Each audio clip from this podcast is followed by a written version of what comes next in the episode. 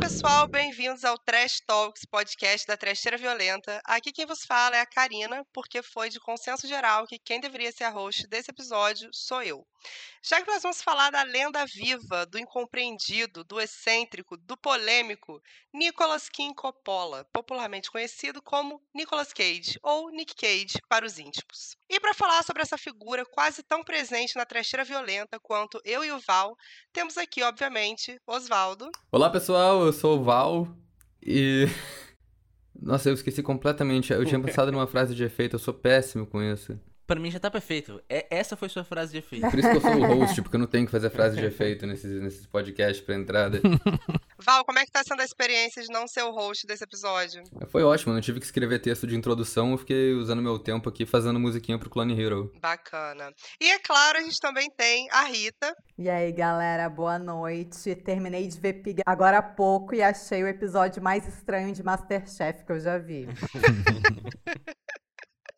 E para falar desse assunto tão incrível, a gente convidou, obviamente, os maiores especialistas em Nick Cage dessa internet. Estão com a gente aqui hoje os meninos do podcast Nicolas. Se apresentem, galera, e expliquem para os nossos ouvintes o que é esse projeto tão maravilhoso que é o podcast Nicolas, que euzinha já participei, inclusive. Podcast Nicolas, projeto maravilhoso para quem ouve, mas nem tanto para quem faz é um podcast sobre a carreira e a filmografia do Nicolas Cage. Ele é formado por mim, PJ Brandão, e os meus amigos JP Martins e Roberto Rudinei. É, já existe há quatro anos, tem mais de 100 episódios e a nossa tarefa é esgotar, a falar cada episódio e esgotar toda a filmografia desse. Alguns dizem ator, outros dizem homem, alguns dizem lenda, eu digo amigo. Vocês estão em qual número de episódio? O próximo que sai é 106. É, gente, falta pouco, né? Sorte que o Nicolas Cage trabalha muito, então vocês sempre vão ter material para falar. Faltam quatro, cara. Essa é a maldição que a gente escolheu pra gente, né? Na bendita hora que a gente vai ter a ideia de fazer esse negócio. Eu estou arrependido. Tem maldições que você escolhe. Eu sou Roberto Dinei também. Eu esqueci de dizer meu nome pras pessoas. Olá, pessoas. Roberto Dinei, sou eu.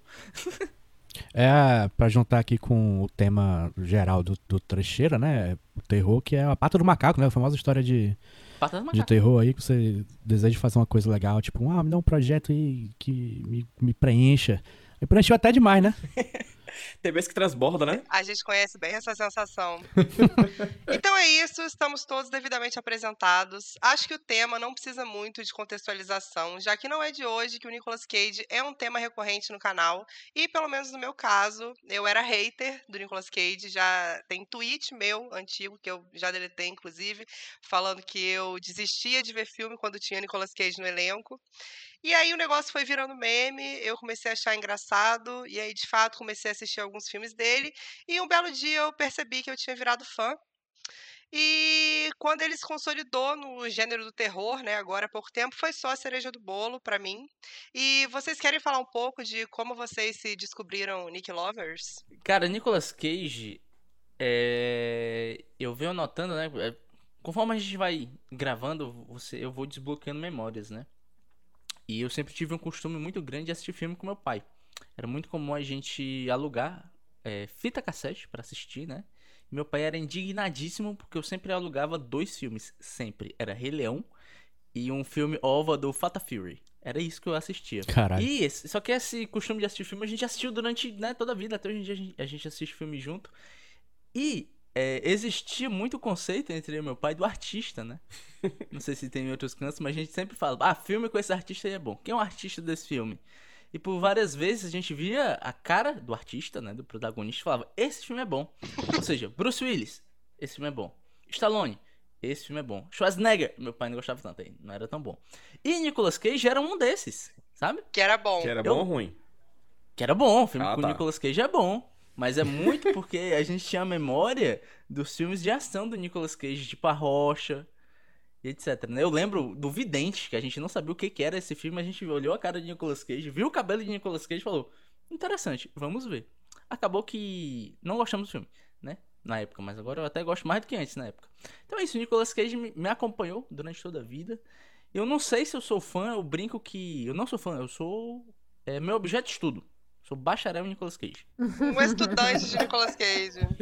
Nicologia, antes de mais nada, é uma ciência, né? Com certeza.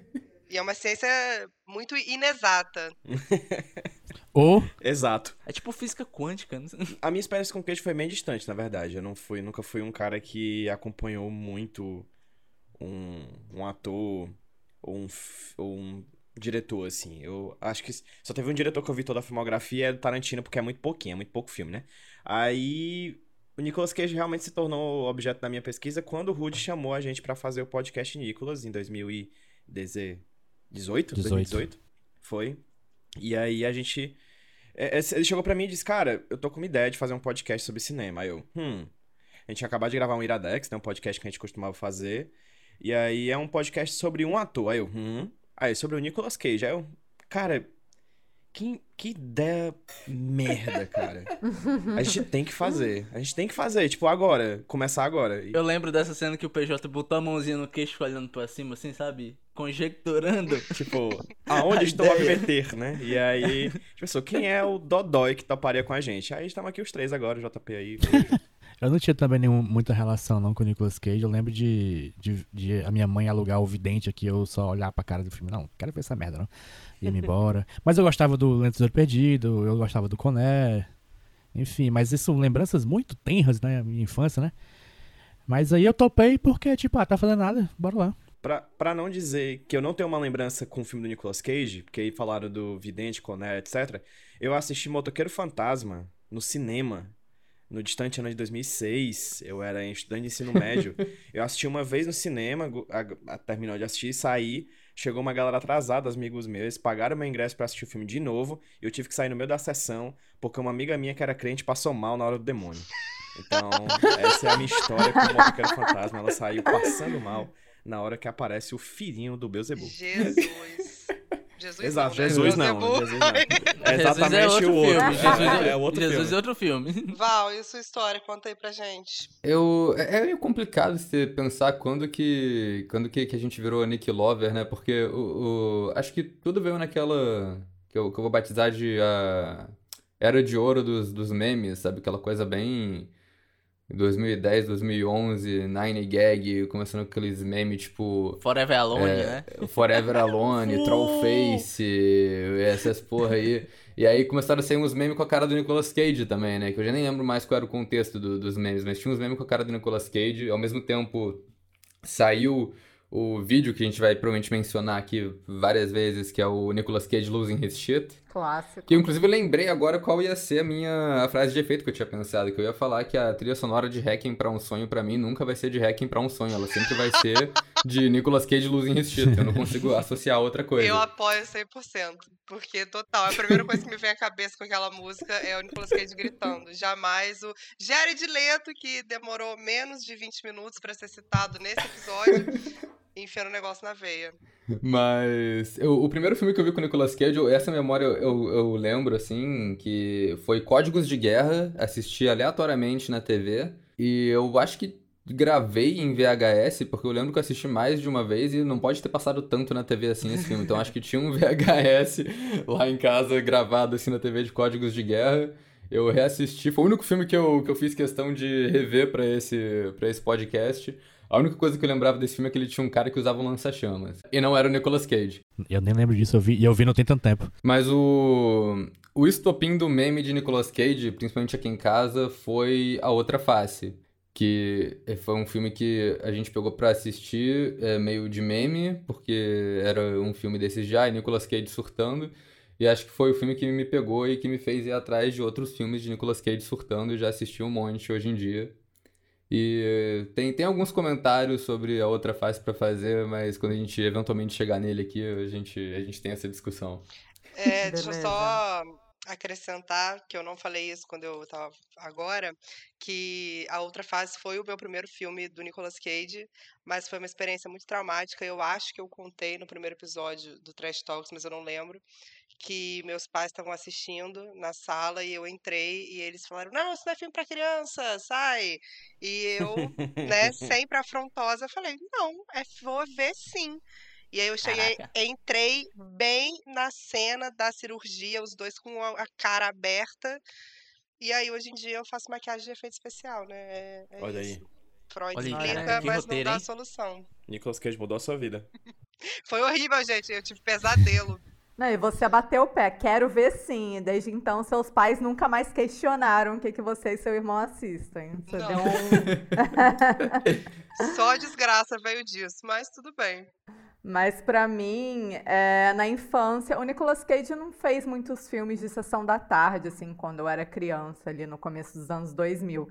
Então, como comentaram aqui, né, nessa coisa de ir ao cinema, o meu contato com o Nicolas Cage pela primeira vez foi indo ao cinema, quando eu comecei é, a ter, sei lá, no início da minha pré-adolescência, no final da minha infância.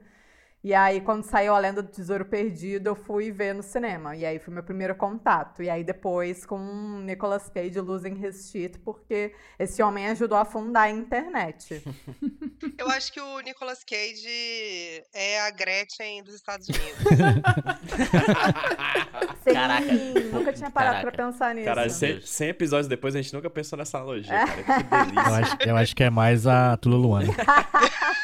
Mas, mas a, a Tula Luana, ela é unicamente web celebridade. A Gretchen não, a Gretchen vem de um contexto artístico. Ah, O ok. Nicolas Cage, É. assim, esperando pra entrar, a- as cortinas fechadas, esperando pra entrar assim o Nicolas Cage. que nem aquele meme de, que tem 3 pixels da Gretchen. Falta meme do Nicolas Cage com pouco pixel. Isso aí a internet ainda não nos proporcionou. Acho Verdade. Eu incrível. quero saber se o Nicolas Cage também faz show no Away House de Volta Redonda. Poxa, seria tudo. Eu não duvido. Cara, eu, meu sonho conhecer o Nicolas Cage, cara. Eu, eu, eu tenho pra mim que isso vai acontecer um dia. Não sei como, mas eu, eu acredito. Tô fazendo maquiagem nele, hein? É, de repente, né? Que a- ele aceita uns projetos lá do B aí, de repente. quando, quando rolar Face Off 2, aí vai completar o ciclo. A minha história, véi, aí. Fiquei até arrepiada aqui agora. Imagina o John Travolta, aquela cara toda plastificada que ele tá hoje em dia, vai ser bem mais crível, eu acho. É, deve ser difícil fazer uma maquiagem, sei lá, de monstro no John Travolta, porque a cara dele, né? Já a própria maquiagem, né? Vem natural. O John, John Travolta ele já é o próprio Face Off. Exatamente. que Ele é a outra, a outra face. É, é uma meta face já ele, né?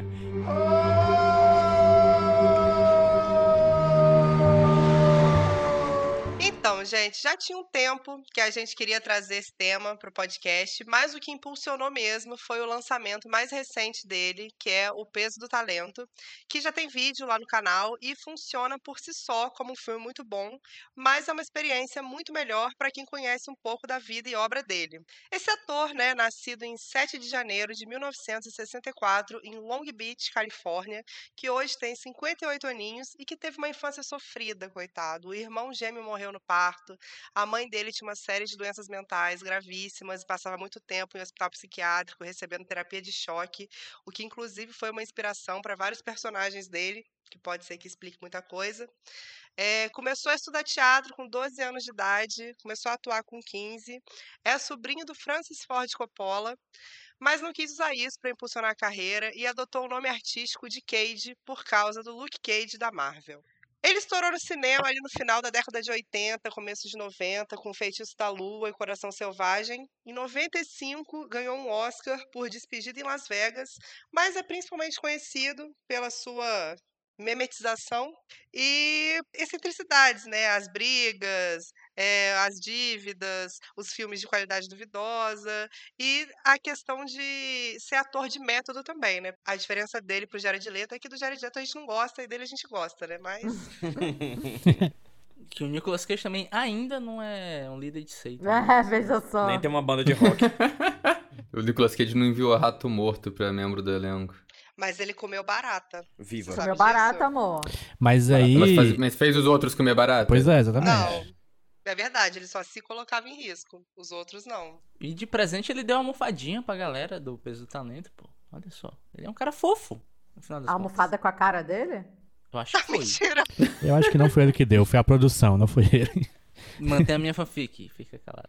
Mas ele é um dos produtores do filme. É, se ele Ah. produziu, é ele também. É, ok. Gente, eu ri tanto quando essa almofada apareceu no filme.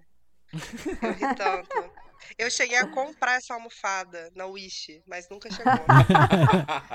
é muito triste, porque ao mesmo tempo que eu tenho dois casacos do Nicolas Cage, eu tenho zero almofadas. A vida é feita de desequilíbrio, né, cara? Falta aí a distribuição de renda. Mas o que eu acho legal do Nicolas Cage, é, em questão de persona pública, assim, é como ele é um desses atores de Hollywood que sempre tem umas manchetes meio bizarras, sabe? E aí, eu sempre lembro de umas coisas aleatórias, tipo, é, o Nicolas Cage comprando coisa esquisita, ou uma que era tipo, Nicolas Cage é, protege mulher de Vince Neil, que é o vocalista do Motley Crue, enquanto bêbado nas ruas de Las Vegas. E tem um vídeo disso, é maravilhoso. Tem um vídeo dele cantando Purple Rain enlouquecido, né, no karaokê.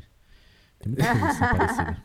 É, eu amo que tem muita foto de Nicolas Cage com pessoas aleatórias, né? Tipo, você fica, gente, como Sim. é que as pessoas são amigas na vida real? O Nicolas Cage andou para que o Eris Lamida pudesse correr no Havaí, né? Certamente. Só que eu acho que o Nicolas Cage tem menos artigos do Código Penal infringidos do que o Ezra Miller. Ah, sem dúvida. Sim. E com a, ao dobro da idade. É tipo Belle Belinha e Loli Vômito. O problema do Nicolas Cage é só com a Receita Federal. De resto. É. crime financeiro, quem tem? Nicolas Cage e Shakira, né? Então a gente releva. E Leonardo Messi e Neymar. E Leonardo Messi, Ou Neymar. Seja... Exatamente. Então a gente releva. Leonardo Messi, né? É Leonel. Leonel Leonardo. Exatamente. Acabei de criar um Leonardo Messi. Em algum lugar no mundo tem um Leonardo Messi que tá com problema na receita também, não tem problema. Ataca atacante do Barcelona da Paraíba. oh, mas uma coisa que eu acho legal é, no Nicolas Cage é porque eu acho e eu sinto um pouco que às vezes a gente confunde a pessoa com a persona, né? A gente tem muito esse lado meio mistificado do Nicolas Cage pelas atuações, pelas bizarrices. Mas na real, quando você pega algumas entrevistas um pouco mais intimistas e um pouco mais longas, você nota que ele é um cara super de boa. E na real ele é meio nerdão, sabe? ele é 100% o cinéfilo que assiste filme porque gosta de assistir filme e curte a parada e ele é meio obcecado por isso, né? Eu lembro que eu tava. Eu, a gente lá no Nicolas, eu trouxe uma entrevista longa que a gente falou lá um pouco sobre. De uma, de uma repórter da GQ, né? Que foi fazer uma entrevista com ele. E eu acho que resume bem o que é o Nicolas Cage. Que ele é esse cara bizarro, mas ele é um cara bizarro que curte ter a paradinha dele, né? Por exemplo, o lance de animais, né? Que comentaram. É, ela comentou que ele, é, a, a repórter, ficou conversando com ele horas, observando uma tartaruga. E eles conversando sobre a tartaruga, sabe? Filosofando sobre a tartaruga. Oh, meu então, Nicolas Cage é essa pessoa que pega viagem com, com, com, com nada e vai a fundo na parada, né? E outra coisa legal é que a gente tem vários filmes do Nicolas Cage, vários filmes espalhafatosos, né? O, o próprio peso do talento é isso, é uma, não é o Nicolas Cage, a gente tá vendo, é uma visão de outra pessoa sobre o Nicolas Cage. Mas um, um filme que ele pontuou, que ele não atuou e que fala, olha, na vida real eu sou assim, é o Joe, né? Que o Joe é essa pessoa mais na dele, mais introspectiva e mais reservada, né? Então, é, é meio contrastante a visão que a gente tem do Nicolas Cage, astro de Hollywood, do Nicolas Cage, pessoinha física, andando pelas ruas de Nova Orleans, né? Gente, eu nunca vi Joe. É bem, bem legal. Aí é vacilo. Mas é mais ou menos esse contraste que tem no peso do talento também, né? Dele interagindo com a outra versão dele mesmo, que é tipo. É o ele normal, é, que, é, que ainda é exagerado, mas é, é o menos exagerado, e o ele no auge, né? O Nicolas Cage jovem, que o Nicolas Cage astro de cinema, completamente exagerado. Acho que isso é, é mais ou menos abordado no filme também. É, o, o Rudy falou aí de uma coisa que ele é meio nerd, né? Ele é um nerd de filme, né? Você vai ver as listas de melhores filmes da vida dele, vai ter um filme do Bruce Lee, um do James Dean, um de kaijus gigantes, monstros japoneses e Pinóquio, ao mesmo tempo que tem um Dr. Caligari. Então, assim, é, foi uma entrevista que ele fez para, eu não vou lembrar agora o site, vocês sempre me lembram depois. Rotten Tomatoes. Rotten Tomatoes, obrigado. Em que o Rotten Tomatoes chamam pessoas para falar cinco filmes favoritos da vida e ele não conseguiu falar cinco, ele falou 13. Viu, gente? eu me solidarizo com o Nicolas Cage, porque eu também não consigo falar cinco. E aí ele falou sobre vários filmes e tudo mais, então assim, além de ser um nerd do filme, como o Rudy falou, Eu acho que ele é um nerd que viveu o sonho, sabe? Ele é um nerd que ele gosta de filmes e fez filmes. Ele faz filmes porque ele gosta de fazer filmes. Sabe? Ele gosta de estar na frente da tela. Ele gosta de estar vendo filmes e fazendo filmes. Então eu acho que ele é o nerd que venceu, assim. O nerd que, que foi atrás do sonho. Pô, eu gosto tanto do que eu faço e vou tentar viver fazer a, da minha vida o que eu gosto de consumir. Então ele foi e começou a fazer filmes e ele realmente gosta de fazer cinema. E também existe, o PJ, o lance da decadência, né? Eu vou colocar umas aspas na decadência aqui. Mil aspas, né? Porque é, é muito a gente observando a, sei lá, você pega a filmografia, a gente observa com nossos olhos do que a gente pensa do que é uma carreira de um ator de Hollywood, né? Que o cara quer glória, é, sabe, é, pica-pau, né? Dinheiro, mulheres, iates. então a gente vê a coisa com um certo glamour, né? Sendo que não necessariamente quem tá fazendo a parada, quem tá produzindo a arte, tem essa visão, né? Nicolas Cage, por incrível que pareça, é essa pessoa. A gente sempre coloca ele, ah, Nicolas Cage está em decadência e tal. Mas a gente nunca para, para pra pensar que, tá, mas como assim decadência? Ele tá fazendo alguma coisa diferente do que ele sempre fez? E a resposta do que a gente achou, que eu achei no podcast assistindo quase todos os filmes, é que não. Nicolas Cage ele tá fazendo a mesma coisa desde sempre. Isso é um pouco assustador, sabe? Hum. Porque se você pegar o discurso dele no Oscar, ele fala abertamente que ele ama fazer filme B, ele adora fazer projeto pequeno e é isso que ele faz até hoje. E se você for pegar lá no começo da carreira, é a mesma coisa. Ele trabalhou com gente grande, trabalhou com o tio dele, com Coppola, trabalhou com Alan Parker, trabalhou com. Scorsese. Scorsese. Michael Bay. Michael Bay. Quase toda a galera da nova Hollywood, ele pegou e trabalhou junto. Mas ele também fez um filme mega nada a ver. Isso lá no comecinho, e, e, em 95, e na década de 90, que a gente tem os filmes grandes, ele também pegou filme nada a ver. Ele fez Zandali, que é uma das piores desgraças que você pode ver na sua vida. Caralho. Ele fez Dores. um filme bizarro com o irmão dele, que é o. Engano Mortal. Ah, é o Deadfall, não é? Exatamente. Horroroso. é. Horroroso. É terrível. E ele continua fazendo isso até hoje. O único problema que aconteceu nesse meu tempo é dívida. É. Muitas.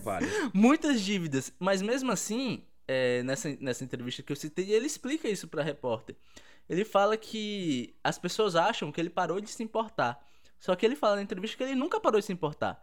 Ele sempre se importou com o que ele estava fazendo. E mesmo que ele pegue um papel pequeno, em um filme pequeno, ele acha alguma coisa ali que chama a atenção dele. É, e, um comentário que a gente sempre faz no nosso podcast é o seguinte: Cara, eu consigo ver uma ideia boa nesse filme. Só que ele é uma merda. a ideia é boa, só que a execução é uma bosta né? Então você consegue ver um porquê dele estar tá ali, sabe? Isso é uma coisa interessante da gente reparar. Eu já vi a minha parcela de filmes do Nicolas Cage. Como eu não gosto muito de ação, os piores eu acho que eu nunca vi, porque eu simplesmente uhum. não me uhum. interesso. Mas, então, tanto aqui na minha lista tem muito mais filme bom do que filme ruim. Mas eu nunca vi o Nicolas Cage parecendo que ele não queria estar tá ali. Ele sempre parece que ele queria estar tá ali. Ele sempre está se entregando, independente do, do tamanho do papel. Eu acho isso muito legal.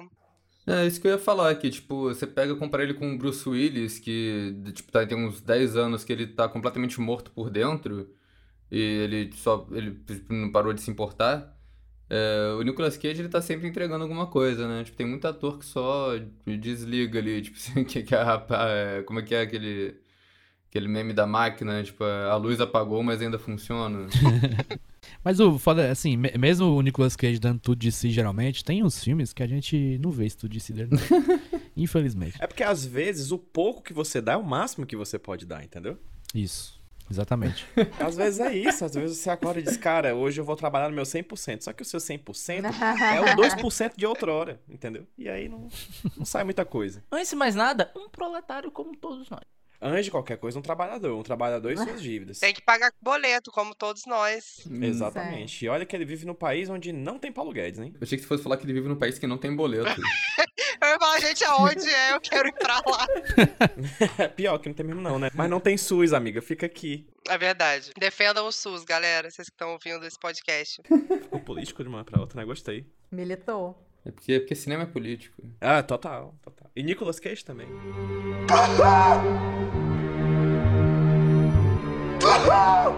Mas muito disso que a gente falou aqui, das histórias bizarras, dos problemas com dívida, das compras excêntricas, da escolha duvidosa, talvez, de alguns papéis, é tudo muito abordado no Peso do Talento, né? Que é o filme que ocasionou esse podcast aqui. E o que, que, vocês acharam de O Peso do Talento, gente? Eu achei maravilhoso, achei incrível, foi um dos melhores filmes que eu vi esse ano tranquilamente. E conta aí, quero ver a opinião de vocês. Ah, assim, tipo, eu não, eu a gente fez o vídeo da trecheira, mas assim, eu gostei bastante do filme. É o tipo de filme que não se leva tão a sério que eu gosto, que é tipo, é, metalinguagem esquisita, ele é autoconsciente do que ele tá fazendo. Eu acho que ele não tenta, isso é uma coisa importante do filme, ele não tenta forçar muito o Nicolas Cage doidão quanto você esperaria de um filme desses. Que acho que ele ia pegar muito pelo meme, sabe? Ah, vamos fazer um filme do Nicolas Cage surtando, quebrando coisa, fazendo palhaçada, mas não é isso o filme, sabe? Ele tem, tipo, alguma. Ele tem um conteúdo de verdade ali. Eu acho maneiro também como. Que, que é muito doido isso, que quando eu lembro desse filme, eu sempre lembro também do Pedro Pascal, que é, tipo. Ele conseguiu mais ou menos roubar a cena num filme que era do Nicolas Cage sobre o Nicolas Cage. Isso é doideira. É, antes de mais nada, esse filme é um filme, né? É. o meu medo é que o filme, tipo assim, é que parece uma piada muito boa, né? O filme do Nicolas Cage é, interpretando Nicolas Cage. Mas tá, o que é que vai ter mais aí? Além da piada, o que que tem? E o filme não, o filme se preocupa em ser um filme, né? Em ter uma história, em ter um desenvolvimento de personagem. Antes de ser sobre Nicolas Cage, é sobre duas pessoas se conhecendo e ficando amigas, né? Isso que eu acho legal. Porque além da piada, existe carne para se morder. Existe um filme para se assistir, né? E eu acho que é uma história cativante, assim, né? Por mais que você vai ver ali uma visão do que seria o Nicolas Cage na vida privada dele, acho que, é, é como você disse, é, é bem mais. E quando você vê a troca do Nicolas Cage com Pedro Pascal, isso foi uma das coisas que mais me encantou, assim, nessa história muito maluca, nesse dono do, do cartel, que na verdade não é o dono do cartel. E eles estarem fazendo esse filme e vivendo a ação daquilo que eles estão criando. Então, achei o filme bem divertido, assim. E toda uma ode ao Paddington 2, que é um filme que eu defendo e amo. eu tenho essa falha de caráter, eu ainda não vi Paddington 2. Nem eu. Ah, é tudo, eu amo. Tem que, tem que ver, tem que ver Paddington 2, é maravilhoso. Eu vi na, na semana seguinte, o filme acabou, eu fiquei com isso na cabeça, falei, preciso ver Paddington 2. Aí eu baixei, assisti e, de fato, é muito emocionante, uma história muito linda. Mas eu acho legal também do, do Peso do Talento, porque eu gosto muito de filmes que que, que, eu não consigo, que, são surpreendem, assim, né? Que fogem um pouco do clichê, ainda mais filmes que conseguem misturar gênero de um jeito tão. Eu acho criativo, né? Que é isso que, que a Rita falou, né? Tipo, eles estarem escrevendo um filme que é baseado no que eles estão vivendo, então meio que a gente tá vendo o, o filme que eles estão escrevendo enquanto tá rolando as coisas. É uma, uma, uma doideira, assim. E tem essa coisa que ele começa meio com uma comédia, tá que a gente sabe que tem esses elementos de ação desde o começo, né? Que a cena inicial é a menina sendo sequestrada. Mas ele começa com um filme meio, meio comédia, meio, meio. Como é que é? Estudo de personagem, e depois ele vira um filme de ação bagaceira. E eu gosto muito quando filmes fazem esse tipo de, de transição de gênero assim no meio e fazem bem, sabe? Pô, eu sou o chato do rolê que não gostei dessa transição de gênero, cara. Você achou que seria o quê? Não, não, não tinha nada, nenhuma expectativa do que seria ou não seria, não. Mas só que eu, eu não achei que o, o, clima do filme de ação combinava com o clima do filme de comédia ou filme de drama que tava tendo antes, né? Porque esse filme são três filmes, né? Um filme drama familiar, um, uma comédia romântica que é ele o Pedro Pascal. e um filme de ação bagaceira. É, a gente brincou que é o Antes do Entardecer do Nicolas Cage. Né? É, o, é o antes, antes, do, antes do Amanhecer do Nicolas Cage, sim. Tem um filme com o Paul Rudd e com o o cara que faz o Marshall do How I Met Your Mother, que chama Te Amo, Cara. É praticamente isso. Eu te amo, cara. É, perfeitamente, perfeitamente. Pois é, aí eu não achei que, que esses três filmes, entre aspas, têm uma, uma uma ligação muito bem feita. Eu acho que, que aquela parte que a família do Nicolas Cage aparece no final é muito jogada do nada. É, Mesmo que sim. o cara, eles falam assim, ah, tem que ter uma menina sequestrada, não sei o que. É, é por isso que aparece, né? Mas eu acho ainda que é, é meio do nada. para mim, essa, essa família dele estaria durante o filme inteiro participando do filme, não no começo e no final. Eu fui pego pelo lance do filme se fazendo enquanto eles iam conversando. Mas eu tenho um problema com isso, que assim, eu gosto muito do, de como uhum. o filme vai se moldando a conversa deles, né? E se a gente metesse um sequestro? Aí eles ficam brigando. Não, vamos sequestro, pô. Vamos manter aqui no desenvolvimento dos personagens. Do nada aparece o sequestro, né? O meu único problema é que o roteiro que eles estão criando é uma bosta. Vamos falar a verdade. Então, né? o final adequado, o final adequado é o filme que eles fizeram ser uma bosta, né?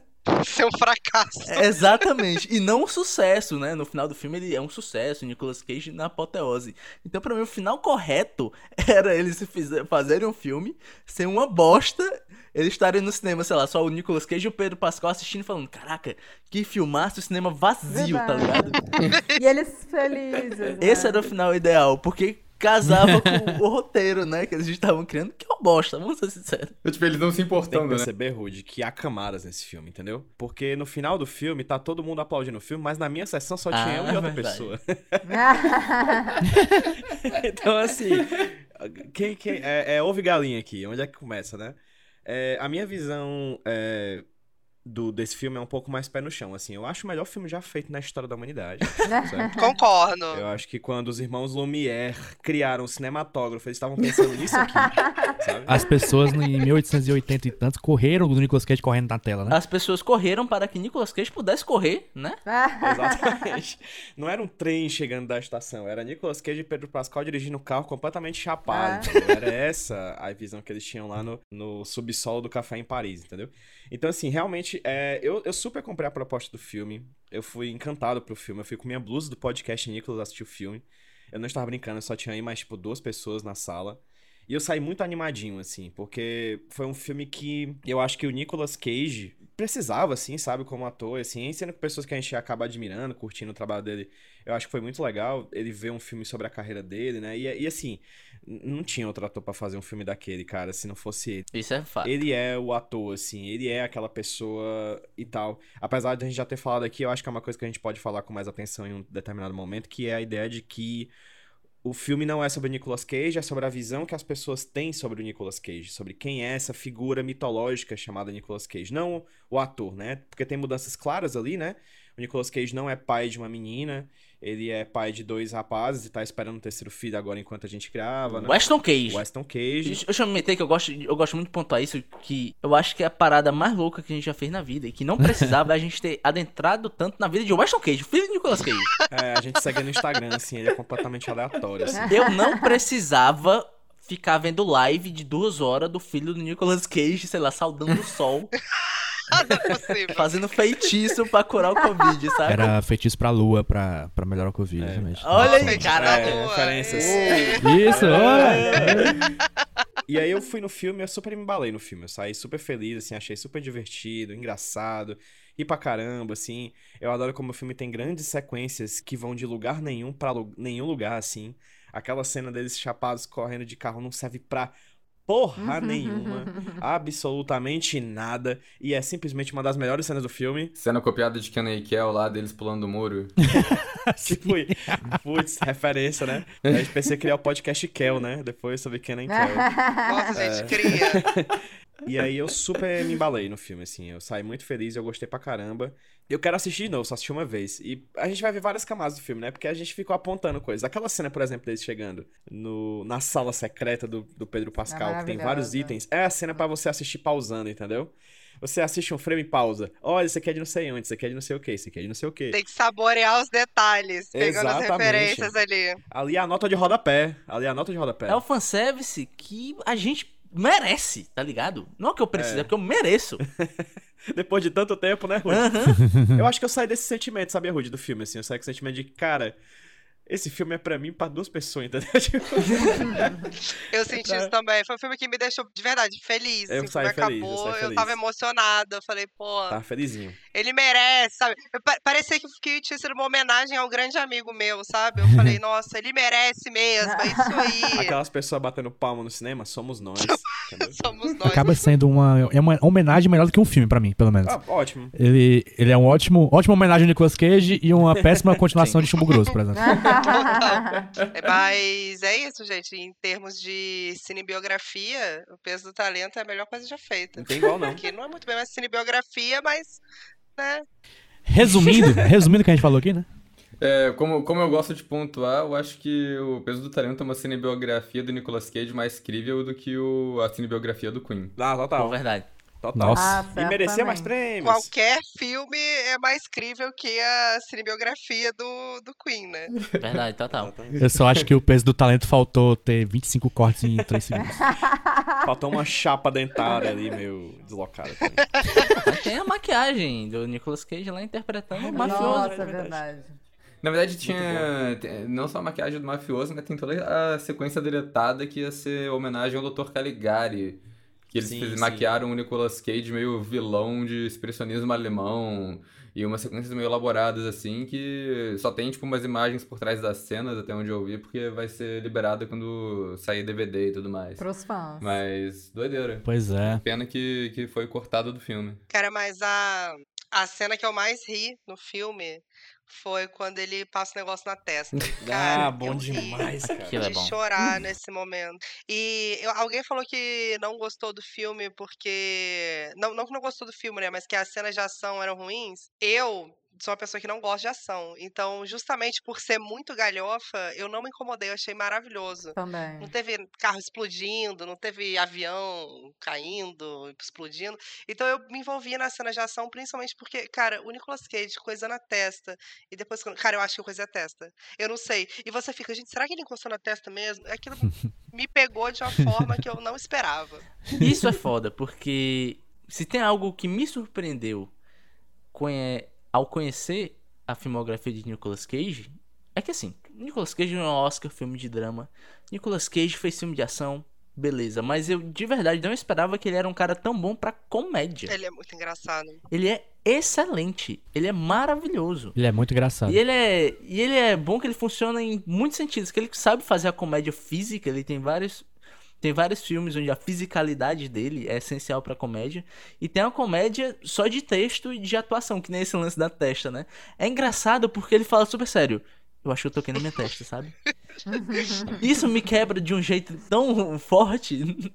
e depois você tem a sequência dele andando pela. tentando é, passar pelo parapeito, né? Que aí você já explora mais o lado físico da coisa. E é isso, cara. Eu acho que o maior acerto desse filme, e uma coisa que se eu pudesse escolher pro Nicolas Cage fazer mais, seria isso. Explora esse lado de comédia, que é excelente, é maravilhoso. Ele é muito bom. O Nicolas Cage, eu realmente acho que ele acerta muito nesse, nesse tipo de comédia, que é o, o tipo de humor que sempre me pega, que é, é um humor idiota, mas não é um humor idiota Adam Sandler. É um humor idiota refinado. Sim. E eu acho que o Nicolas Cage faz isso com maestria. É porque aí que você mostra que o cara é bom ator, né? Porque o Adam Sandler não é, assim, desculpado. Não existe podcast Adam, né? Veja bem. A Karina quer o Nicolas Cage Mr. Bean, né, Karina? Mr. Beancolas.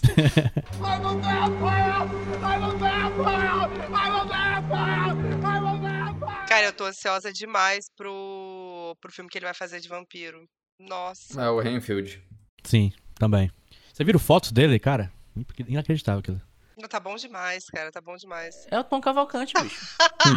Sim, biografia do Tom Cavalcante. é, total, total.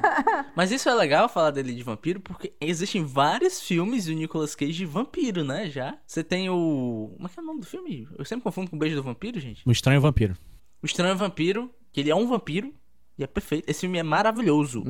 Ele não é um vampiro. Ele diz que é. Essa é a grande questão do filme, não é? Se ele é um vampiro ou se ele não é um vampiro. Exatamente. Mas de acordo com ele, como ele diz bem enfaticamente correndo na rua, ele é um vampiro. Gritando. I'm a vampire. Eu sou um vampiro, eu sou um vampiro. I'm a vampire, I'm a vampire. Você vai discutir com o cara. E esse filme é legal porque o Nicolas Cage, a gente não comentou, mas ele não curte muito os memes com ele, né? Ele é um cara meio assim, não é muito chegado à internet. E esse é um filme que eu consigo entender o porquê dele, dele não gostar. Porque o meme, né?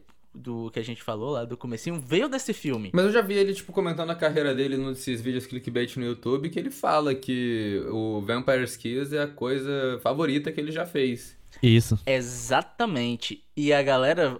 Eu fui, pego, fui pego nessa, que a gente vai assistir esse filme pensando no meme. E esse filme é um filmaço, bicho. É muito bom. É um filme do caralho. E foi o filme que ele comeu barata. Exatamente. Sim. Isso. E é um filme que ele tem um carinho gigante, porque, como eu falei, o Nicolas Cage, ele ama fazer filme B, filme pequeno. E esse é um filme que foi, sei lá, gravado com uma câmera, uma Tech Pix, Uhum. um Guaraná e uma coxinha, né? Que é basicamente o cachê que eles tinham pra pagar pra galera. Sim. Então existem várias cenas que eles meio que, tipo assim, tem uma cena que ele quebra todo o ambiente onde ele tá. E eles só tinham a, a oportunidade de fazer um shot daquilo, porque eles não conseguiriam pagar outra diária e para fazer tudo de novo, né? Então você vê que é um filme que ele tem um carinho gigante e é um filmaço que às vezes a gente perde ele por causa do meme, né? Sim. Mas quando você vai ver, ele é um filme não só engraçado, como é um filme realmente de terror, né? É um filme assustador. Não por, pela parte do vampiro, e sim pela parte do Nicolas Cage enquanto patrão. E aí que eu, e aí, aí que eu entendo um pouco o lance dele falar que, tipo assim, que ele não curte o meme porque acaba é, desviando o foco do que é pra ser, né? Tipo assim, ele, eu já vi entrevista dele falando que ele não gosta porque o foco é pra galera falar do filme, do, do trabalho, não só dele, como das outras pessoas que contribuíram pra fazer o filme.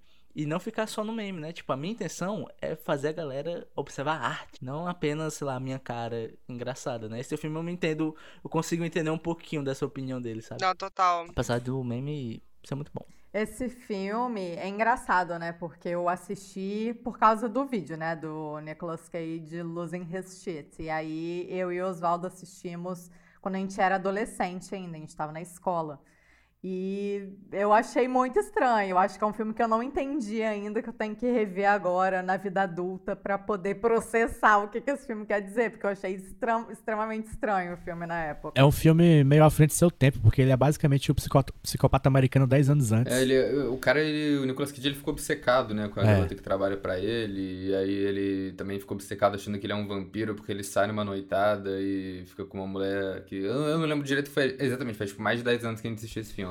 Ele, ele fica com a mulher e depois aparece um, um morcego no quarto dele. Eu, eu só lembro que...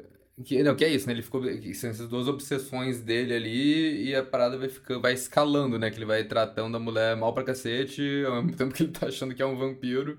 Eu acho que o, o, o Nicolas Cage usa em Shit o vídeo, pega, obviamente, umas partes do filme pra fazer o meme, mas. É porque não dava pra eles passarem o filme todo, porque o filme todo é surtado, assim, né? Esse, Tipo, esse filme com contexto é, é, é meio desesperador, assim. É um, é um filme de desespero Sim, o tempo sim. todo. Porque, né, ele, tipo, ele gritando com a, com a mulher no, no carro do nada, no meio de um vídeo só do Nicolas Cage gritando, beleza, é só mais uma cena, mas dentro do contexto que é, tipo, Aham. que ele tá basicamente um... um... Assédio moral, né, cara? É um filme, antes de mais nada, da seara do direito trabalhista. Olha só. Sim, exatamente. Veja só. A gente já começou, a gente já saiu do peso do talento, a gente já começou a falar sobre o estranho vampiro, eu acho que a gente já pode fazer a rodada, né? Caraca, verdade.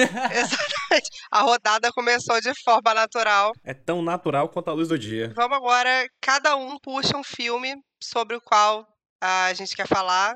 Já falamos de Um Estranho Vampiro. Val, você quer puxar um filme agora? Eu vou, eu tenho, nossa, eu fiz uma lista de muitos filmes aqui, mas eu acho que eu vou puxar um que já foi mencionado, porque eu acho que é um filme que ele, ele é muito ruim, é muito trash, e ele tá no Nicolas Cage Losing His Shit, metade do vídeo é só esse filme, mas eu acho que ninguém fala dele, que é o Deadfall, que o nome é Engano Mortal em português, né? que é outro filme desses que eu assisti por causa do, do Nicolas Cage Losing His Shit, mas ao contrário do Estranho Vampiro, que é um filme bom, você fica surpreso, esse filme é muito ruim. e a única coisa que vale a pena nele é o Nicolas Cage. E eu acho fantástico quanto esse filme é ruim tem uma sequência. Ele tem uma sequência? Tem. Arsenal, que é uma Puta sequência não umbilical. Não é uma sequência. É, é uma É uma sequência, sequência emocional. de Ed King. É uma sequência de Ed É King. porque nos anos 90 tiveram essa, essa leva de filmes de, de crime de baixo orçamento que parece que foram na onda do Tarantino, sabe? Apesar desse filme ter saído antes do Pulp Fiction, mas ele saiu depois do Cães de Aluguel, então não sei. O lance é que esse filme é uma sacanagem, bicho. É piada, é humor. É uma, porque... é uma trapaça, né? Porque o filme todo é sobre é... trapaça. Sim. E a maior trapaça é que Nicolas Cage e o irmão dele, que esse filme é dirigido pelo irmão dele, eu acho que eles estavam, tipo, de brincadeira, sabe? Quando você. Eu sinto, eu consigo ver essa cena. Nicolas Cage está tomando uísque com seu irmão. Eles estão completamente bêbados. E Nicolas Natal Cage da família, Coppola. olha pra ele e fala assim, ó, kkk, e se a gente fizesse um filme? o irmão dele fala, kkk, vamos? E pronto, surgiu Deadfall desse jeito. É muito bom que a família Coppola tem no currículo a trilogia Poderoso Chefão e Deadfall. É, sim. sim. Mas, mas o, o, Deadfall, a trama, eu vou, eu, faz muito tempo que eu vi também, mas eu vou tentar lembrar a trama, que é, tem um cara que ele ele e o pai dele, eles são dois conmans, né? Que são os caras que fazem, tipo, golpe, trapaça golpista. pessoas. Golpista. Famoso, famoso golpista no bom e velho português. E aí, o, são dois golpistas, e aí o pai dele morre em um golpe que eles vão dar, que dá errado. E a última coisa que ele fala pro filho dele é tipo, cara, encontra com seu tio que tá lá na casa do cacete, viaja lá, encontra com ele e você vai saber o que fazer, alguma coisa assim. E aí, quando ele vai encontrar com o tio dele, o tio dele tem esse capanga que é o Ed. E o Ed é o Nicolas Cage. Ele tá completamente surtado, não é isso? Sim, ele é um, um perturbado. Uma peruca horrorosa e um bigodezinho safado. Que, com uma peruca horrorosa. Que, que o, o Ed, ele, ele imediatamente treta com o, com o protagonista. E aí, tem ao mesmo tempo, tem um cara cowboy misterioso que tá caçando eles, que quer matar eles. E o Nicolas Cage fica chamando ele de Sam Peckinpah, que é o diretor de, de Faroeste. e Sim. isso resulta em várias cenas ótimas. Que o Sam Peckinpah... É, tenta matar o Nicolas Cage, mas o Nicolas Cage consegue matar o cara e ele começa, tipo, entra ferido nos lugares, começa a gritar. É, ele, ele xingando os cabide porque ele chega baleado em casa. É, é, tipo, é um filme todo. É, o filme não, a primeira metade do filme é o Nicolas Cage surtando, mas aí ele morre na metade do filme e a segunda metade vira o protagonista sem carisma jogando uma partida de bilhar com o Charlie Sheen. Isso, isso é loucura. Isso é loucura. Que tá igualmente sem carisma. Isso é loucura. E, e o filme fica muito chato. E é, e é, isso, tipo, eu nem lembro o final do filme. Ah, tipo o sétimo selo, é. é a mesma coisa, né? Só que troca o xadrez por sinuca. Mas me expliquem uma coisa, o Nicolas Cage nesse filme, ele tenta... O personagem é latino, eu acho a caracterização dele um negócio meio bizarro. Não, ele é apenas calvo. ele, é, ele é bronzeado artificialmente, ele é tipo Trump, tá ligado? A grande revelação do filme é que Nicolas Cage, na verdade, é calvo. É, calvo. é verdade, né, cara? Tem isso, tem esse plot twist. Igual o Harry Styles, vocês estão ligados nessa? Sim, sim, da peruca dele saindo, né, enquanto ele pula. Isso. Caralho. Eu não vi isso. Não. É a nova fofoca. Acho que na verdade o Harry Styles é careca e usa um topetinho pra tampar a careca dele, tal qual o Nicolas Cage. Hein? Na vida, né? O... Aproveitando que tá falando de Deadfall, vou falar um pouquinho de Arsenal, que é a continuação, que não é a continuação que saiu em 2017, né? Que traz de volta o personagem dele que morreu. Ah, olha só. E, de, e, traz de volta o irmão dele também, que o irmão dele tá no filme dessa vez atuando. Atuando, ele faz um padre, né? É. E ele faz o irmão do Ed King, ou seja, o Nicolas Cage tá interpretando não, pera aí. Eles dois são irmãos, estão interpretando irmãos. E um quer matar o outro. É, só que o filme é horrível, vamos deixar logo claro assim. Esse filme é pior até que o Deadfall, porque o Deadfall é engraçado. Esse não é. é. Esse é apenas triste. Meu Deus, ele, eu, tô, eu vi uma foto dele aqui agora, ele tá caracterizado igual. Eles colocaram, tipo, o bigode Isso. e o cabelinho horrível. Meu Deus. Ele é o mesmo personagem. E eu adoro, adoro que tem um ator que parece muito Zack Snyder, cara. Só isso que eu acho legal. Mas o, o Deadfall ainda tem uma parada que eu acho muito boa, que tem uma banda de new metal chamada Snot. E essa banda lançou um álbum que é considerado clássico do, do, do, do, new metal ou qualquer coisa de metal alternativo lá nos anos 90. É, esse álbum tem uma música chamada Deadfall. Que por acaso tá no Guitar Hero 6.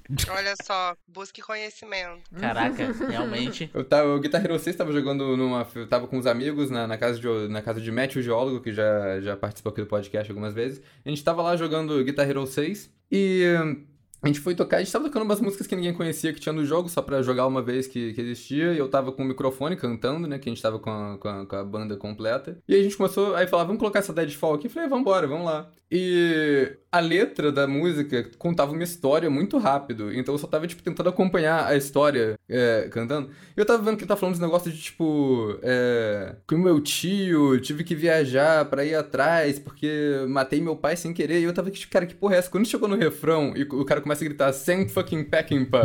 Caralho. No refrão da música, eu falei, não é possível. E a música. Caralho, que incrível. A, a música reconta a história de Deadfall estrelando Nicolas Cage. Incrível. Tipo, quase a, a, história inteira do, do filme. Isso é incrível. E foi a coisa, tipo. E aí bateu aquela realização assim que eu falei, não é possível. o refrão é uma fala do, do personagem, o refrão. Sim, é. Como é que é? Husentia! Husentia! Sam fucking. E aí tem a pausa na música quando, quando vai entrar o solo, ele fala Vive la fucking France, man! que foda. Cara, e quando eu percebi isso, eu não consegui terminar a música porque eu fiquei rindo. Eu, eu não tava conseguindo mais. Foi tipo genial. Caralho, isso é perfeito, cara. que fantástico. Eu tô vendo a letra e é lindo. Só lindo. Pô, eu, que, eu queria só trazer mais uma coisa sobre o Engano Mortal 2, né? Que é o Arsenal. Que me deixou muito marcado é que nesse filme tem o John Cusack. Ah, é, é verdade. Horroroso. E o John Cusack, ele tá fantasiado de Steven Seagal o filme quase todo, sabe? De Titio Garoto, né? É, de Titio Garoto. Garoto. sabe o que é mais engraçado? Que o John Cusack odeia Coné. Que uhum. também tá em Coné, né? Ele é o policial lá. Ele odeia o Coné, não gosta nem de dar entrevista falando de Coné. E o cara tá em Arsenal, brother. Faz sentido, tá ligado? Coné é filmaço. Não, mas o, John Cusack é um desses atores que a gente tava mencionando mais cedo, tipo Bruce Willis, que já desligou há muito tempo, né? Que já, tipo, só não se importa. Sim. Eu não vi nada recente dele, eu acho. É, nem ele. o último, último filme bom dele é 2012. Vixe. que é em 2007, fica a denúncia aqui. Ou é 2009? 9.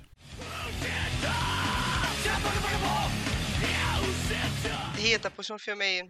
Ai, pra mim não tem outro que é Coração Selvagem, Wild at Heart. Eu amo, é meu filme preferido do Nicolas Cage. E acho que meu preferido do, do David Lynch, né? Ah, eu amo, gente. Que casal surtado, que energia sexual, que filme maluco, que a cabeça do William Defoe explode. Não, ainda bem que explode, porque é uma das coisas mais feias que eu vi na minha vida, o William Defoe nesse filme.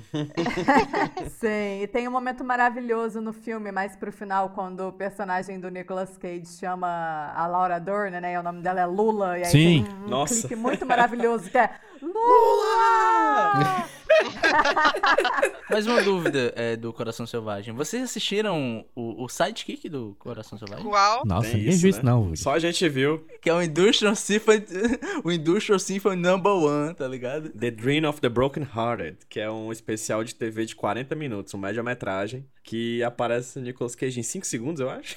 É, no começo eles usam o David Lynch dirigir é tipo uma peça que ele filmou quase, né? É uma peça de teatro filmada. É, um musical. Ai, meu Deus. Pegou do nada o Nicolas Cage e a Laura Dern pra fa falar um diálogo, sei lá, de 10 segundos. Eles estão creditados e o resto é só loucura do David Lynch com música triste. Como sempre. Qual que é o nome pra eu anotar aqui? Não veja. Eu já tô aqui anotando, amor. Já tô aqui. Minha lista. Não. Não, vê, vê, vê, é, vê. Não, vê. é, não, é, não é ofensivo, não. Vale a pena. É Industrial Symphony Number One. Aí tem o subtítulo, né? Que é The Dream of the Broken Hearted, né? Tem no YouTube. 50 minutos, tá aí, todinho. Ai, gosto de coisas assim. 50 minutos de duração. Excelente. Mas é, é, é doideira doida, é doideira doida, é muito doido. O Industrial Symphony faz o Coração Selvagem parecer um filme 100% normal. Sim, total. Parece um filme do Michael Bay. Mas a, a história não tem nada a ver. Não tem história. é David Lynch. É um telefonema que tem o Nicolas Cage e a Laura Dern. A, a Nico- o Nicolas Cage tá terminando com a Laura Dern, certo? Ah, não. é tipo dizendo, ó, não gata, não quero. vai dar mais e tal. ah, Beleza. não, não, Já não quero assistir porque estragou a minha fic. Aí, aí acabou, é 10 segundos, isso aí. Aí começa como se fosse o coração dela quebrando, entendeu? Aí é uma, é Ai, um- meu Deus. é uma coisa meio pirada, assim, e é uma distro symphony, né? É uma sinfonia feita com, com teclado, com coisa quebrada. Barulho de barulho serrote. de serrote, aí é sirene de ambulância, entendeu? É umas coisas assim Meu bem bizarras, bem bizarras. O David Lynch é maluco. E todas as músicas são assim: Estou triste, estou muito É. triste, continuo Gente. triste. Eu tô triste pra caralho. Adivinha só, adivinha só. Tô triste ainda. Só de vocês falando, eu já tô me coçando pra assistir. Já quero encerrar mais cedo o podcast. Também, já coloquei aqui. O efeito trecheira. Karina, você vai assistir vai voltar a odiar o David Lynch. É, não. Vamos com calma, né? Gente, mas Coração Selvagem, eu não sei vocês, a energia caótica do filme eu amo, sabe? Eles na balada, sabe? O que é um casal normal dançando na balada e o que é Sailor e Lula dançando na balada, sabe? Causando. Cara, é bom demais. Ele arranjando briga. O Nicolas Cage pegando o microfone e começando a cantar. Pelo amor de Deus. Não é, não é, balada, eles vão num show do Power Mad, uma banda de thrash metal. é, tipo, completamente aleatório. E eles começam a tocar Elvis. tipo... Elvis. Porque, tipo, Sim, eu falei, a coisa é menos incrível de. A coisa menos incrível que aqueles metaleiros ali iam, iam saber uma música do Elvis, assim, tipo, de cabeça. Ah, mas eu vou falar que uma das declarações de amor mais bonitas que eu já vi no cinema é desse filme. Que ele fala pra ela, nossa gatinha, eu senti muito falta da sua mente. De você como um todo. Mas a sua mente é um mistério de Deus. Nossa, fiquei, arre... fiquei arrepiada. É bom demais. É, depois, né? ele, depois ele mandou assim: é, eu tenho, tô com um projeto de, de nu artístico aqui. Não sei se você vai estar tá, tá afim de, de, quebrar uns tabus aqui. pra fotografar a alma feminina. A palavra que define esse filme pra mim é tesão. Sim. Rapaz, muito. Nicolas Cage Laura Dern nesse filme é pura energia sexual, assim. É, é, é impressionante. Tem uma famosa foto, né? o carro do leite. Os dois na frente de um Hotel Brasil, ela fazendo o famoso carro do leite, né? Que é pegando ali no pacote Olha de, só. de molico, né? que essa foto, ela pra mim, ela é a representação do que é a libido, entendeu? Devia estar nas capas do livro do Freud, assim. Sim. Entendeu? Porque é, é, muita energia sexual, assim, é uma potência muito forte. E eles estão num auge, assim, os dois, sabe? De, de, de, sei lá, de beleza. E não é nem só a beleza que a gente costuma ver como a beleza normal de Hollywood. Essa, eles só são muito jovens, eles estão com muita vontade de transar o tempo inteiro, entendeu? E, é, e o filme é sobre isso, basicamente. Eu acho fantástico, assim. É lindo demais. Lindo de, lindo de verdade, lindo de verdade. Isso é uma coisa interessante que você falou, porque de fato nenhum dos dois é beleza estereotipada de Hollywood. Sim, sim. É. Os dois são pessoas diferentes, assim, né, do, do padrão hollywoodiano. Eu, particularmente, acho que o Nicolas Cage tá um grande gostoso nessa fase. Total. Tá. E mexeu comigo. Mexeu. Esse foi um filme que, de fato, mexeu com a minha libido, assim. Eu assisti, eu falei, gente, que isso? Karina, tu já tu viu ele em Arizona Nunca Mais? Vê. Lindo. Lindo, Tá né? real, assim. É um charme. É um charme. Essa época, pra mim, é que ele tá mais gato, assim. Gente, pra mim, em Moonstruck, ele tá assim, Porra, o auge, sim, sim. tudo. Com a barbinha mal feita. A mão de madeira dá, dá um. Dá. sincero, Dá um vontade negócio, de levar dá um, negócio. tapinha ali. Dá vontade de levar um tapinha. Eu vi seguido essa semana Moonstruck e Coração Selvagem. E eu confesso que eu fiquei A balada. abalada, assim, uma paixão é, física que eu não sabia que eu nutria pelo Nicolas Cage e ela foi acesa. Que eu achei que era só uma coisa intelectual, mas não, foi uma coisa física também. Tu É, pensou que você tinha falta só da mente dele, né? Ele como todo, bebê. É mente que chama agora. É, mas aí, esse filme. Esse filme tem todo esse fogo, né? Essa caliência, né? Caliente. Mas é, também tem um lado muito bonito, né, cara? Que eu acho que a coisa que mais eu gravei desse filme, além de toda a energia sexual que o filme é, transmite, é um diálogo que existe entre os dois, né? Que é, basicamente você descobre que a Laura Dern no filme sofreu uma série de violências também, né? Uma parada bem pesada. E que é algo que marca ela. Eu acho muito bonito que um diálogo que ficou comigo, que é basicamente ela falando que ela gosta de estar com o Nicolas Cage, né? Ela gosta de, de transar com o Nicolas Cage porque com ele, com ele ela se sente bem, né? Um- ela se sente confortável. Então tem todo esse fogo, né? Todo esse negócio, mas ali dentro também existe um carinho, né? E um cuidado dos dois dessa relação que é mega co- conturbada, é, barulhenta, tal qual um riff de heavy metal que toca durante todo o filme. É muito bonito. Eu acho que eles têm uma química muito boa e tem uma ternura na relação dos dois. E toda essa coisa surreal do filme, né? Dessa brincadeira com o Mágico de Oz. No final, o Nicolas Cage conversando com a, a fada boa, né? A Glinda. Quando você imaginar isso, né? Só num filme do, Nicola, do David Lynch, doidinho. Todas as analogias a Mágico de Oz são geniais, cara. É muito bom. Do- Você tá vendo o filme, de repente, do nada, fala assim, ué, gente, mas o que, que tem a ver? Aí quando você vê o negócio vai escalando, é, é incrível, genial. Ela batendo o pezinho. Sim, ela batendo pezinho, a água, a mãe Ai, dela, né? gente. A foto soltando Aham. fumaça quando ela joga água. É bom demais.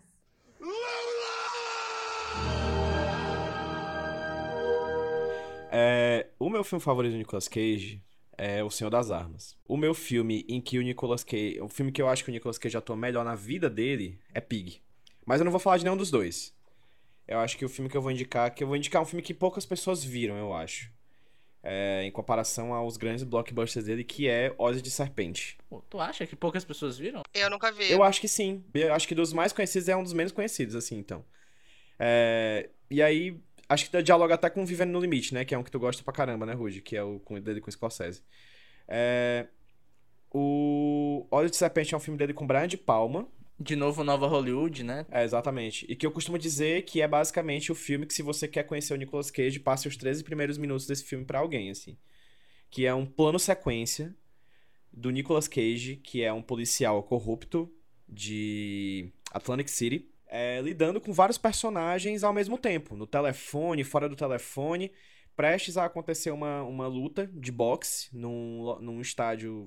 Ah, estádio não. Num... Tipo um cassino. É um cassino completamente lotado de pessoas, entupido de gente. E aí, dentro desse cassino, existe um, um ministro lá, americano, e esse ministro é morto a tiros por uma, um atirador. E aí começa a, a investigação criminal depois de 13 minutos é, desse plano sequência completamente alucinado, assim. É um filme que trata sobre ver as coisas pela tela, né? Gravações, imagens. E é um filme também que o Nicolas Cage, para mim, tá completamente bem, assim, do começo ao fim. Ele é um, um, grande. É uma grande tese sobre a carreira do Nicolas Cage, para mim, O Olho de Serpente. Ai, nunca vi, vou ver. Sendo do Brian De Palma, imagino que seja interessante. E aí tem toda aquela pegada do Brian De Palma, de ter imagens justapostas, né? Imagens colocadas lado a lado. Só que ele faz aqui de uma coisa bem particular, assim, colocando telas de TV dentro do filme, assim, uma coisa metalinguística de novo, né? Colocando imagem dentro da imagem. E aí eu acho o filme um primor. Eu não gosto do terceiro ato, pra ser sincero. Eu acho o final do filme meio, meio tosquinho, mas eu acho o filme todo muito bom, assim, real. Até chegar no finalzinho, zinho, eu acho ele 100%, eu recomendo muito. E é um filme iconograficamente marcante, né? Porque tem Sim. todo o lance da jaqueta do Nicolas Cage, ele é um, um personagem com presença, né? É, bem apessoado, bem apessoado. É um, é um personagem que, assim, apesar de... Aquela coisa que um hétero quer elogiar o outro, né? É presença, presença. presença, né? O cara, o cara presença. Tem, a pinta, o cara é bem, é bem, é bem, bem apessoado, o cara é boa pinta, é. Não, mas é o lance de que é um personagem que... Você vê uma vez esse filme, você guarda esse personagem. Sim. Porque ele é muito cativante ele é um personagem. O Nicolas Cage está daquele jeito, né? Gritando, fazendo caras e bocas. Ele é um personagem que toma a tela pra ele, né? Isso é muito legal no filme. E é um começo muito intenso, assim. Real, se não quiser ver o filme, veja não. Veja os três primeiros minutos, mas se você ver o filme todinho, você vai gostar também. Eu tenho certeza. Por isso que é bom chamar especialista, né? Porque eu tô aqui só anotando filmes que eu vou assistir posteriormente. A frase da Karina mudou o que eu ia falar. Eita. Olha só. Porque ela falou assim, por isso que a gente traz o especialista para dizer uma coisa diferente, né? Mas eu vou falar um negócio diferente, porque eu ia falar agora de, de A Outra Face. Só que A Outra Face é o que é um. Acho que hoje é o meu filme favorito dele. Que é um filme perfeito, é, diga-se passagem. É muito conhecido muito conhecida, muito meme e tal. Então eu vou falar agora de Os Vigaristas. Boa. Canalha! Era o meu. Então fala aqui comigo, Rudy. Os Vigaristas é, é, um filme do Ridley Scott, é isso, né? Isso, é. exatamente. Ridley Scott que o Nicolas Cage interpreta um golpista, né? Um vigarista. Um vigarista, the. Ele é um vigarista dos vigaristas. Ele interpreta um vigarista, ele e o Sam Rockwell, que eles são uma dupla de vigaristas que tem a sua relação abalada quando o Nicolas Cage descobre que tem uma filha. E é uma filha adolescente, que a filha adolescente dele é a, a menina do Arrasto para o Inferno. Esqueci o nome dela. Que ela parou de ser atriz, inclusive. Alison Loma, não é isso? Isso, Alison Loma, exatamente. Eu entendi você falar MC Loma. Aí eu falei, ué. isso, isso. Você é bruxa! A relação entre Nicolas Cage e Sam Rockwell fica é, abalada depois de um envolvimento diferente, né? envolvimento diferente, exatamente. E, e, o Nicolas Cage e o Sam Rockwell são basicamente as gemas lacração aqui, né? Mas... é, sobre, é sobre esse vigarista, né? E, e um negócio muito peculiar desse filme é que o Nicolas Cage ele tem vários tiques nervosos nesse filme. É, o personagem tem toque, né? É, ele tem toque, às vezes a luz afeta muito ele, ele tem, um, um tem umas, umas, uns rituais que ele tem que fazer todo dia, ele é muito, muito certinho. Metódico. E o Sam Rockwell é um, um porra louca do caralho faz tudo do jeito dele. E tem essa dupla, que é muito boa. E também tem a relação dele com a filha, que, que eu acho que é a melhor parte do filme. E tem um plot twist muito bom. Esse filme é um filme muito inteligente, bicho. Porque o final é daqueles filmes que o final faz você botar a mão no queixo e falar: Ah, tá. E é, e é um final que conversa muito com toda a história, né? O que é o filme, né? E o que você vai aprendendo com o filme converge para esse final. E você, quando chega o final, você fala: não tinha como esse filme acabar de outra forma. Tinha que ser desse jeito. Uhum. E além disso tudo, é um filme muito bonitinho, né?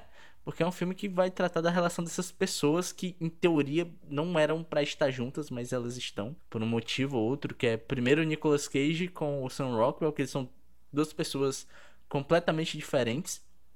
Nicolas Cage é quase que um mentor pro Sam Rockwell, né? Você vê que ele ensinou muita coisa pro Sam Rockwell e o Sam Rockwell tenta se, se importa muito com o Nicolas Cage, você vê a relação deles dois, e quando a filha entra, você vê uma relação ainda parecida, né? Que meio que ele entra sem querer no papel de pai, sem saber como é que é ser pai. E ele é um cara que se dá muito bem sozinho. E entra a coisa mais caótica do mundo, que é uma adolescente na sua vida, né? E você vê como a vida dele vai se despedaçando e ele vai aprendendo coisas com essas pessoas e se tornando uma pessoa pior ou melhor, dependendo da ótica que você veja a coisa toda. Esses filmes de, de pai sem querer são muito bons, todos. Sim. Sem exceção. Todo filme assim Inclusive, é bom. Paizão do Adam Sandler. Perfeitamente. Perfeitamente. É um filme do Adam Sandler que eu gosto, tá aí. Olha aí. Mas. Os Vigaristas eu não vi, não. Eu coloquei na minha listinha aqui também. É um filme que não é tão popular, mas ao, ao mesmo tempo ele passava toda semana na TV a cabo durante a época aí. Então, capaz de estar tá ouvindo já ter visto. Pela carinha dele, ele tem cara de filme de locadora, sabe? Dos lançamentos da locadora. Total. Mas é isso, é legal você ver o Ridley Scott num filme é, mais despretensioso e fazendo uma parada que parece não ser o que ele costuma fazer sempre, né? Ele parece um filme meio teste, né? Ele testando coisas novas. É muito da hora. Eu ia puxar Feitiço da Lua, que eu estou completamente fascinada por esse filme. ah, é bom. Ah, enfeitiçada. Enfe... Olha só, estou enfeitiçada por esse filme. Enroarada. Mas talvez eu deixe ele para a próxima rodada, porque tem um filme que está engasgado que eu quero muito falar sobre, que eu assisti ontem. Eita. Que é o grande hit das donas de casa, que é o Cidade dos Anjos. Hum, Ah, sim. Karina. Aí você foi. Como é que é a musiquinha? É na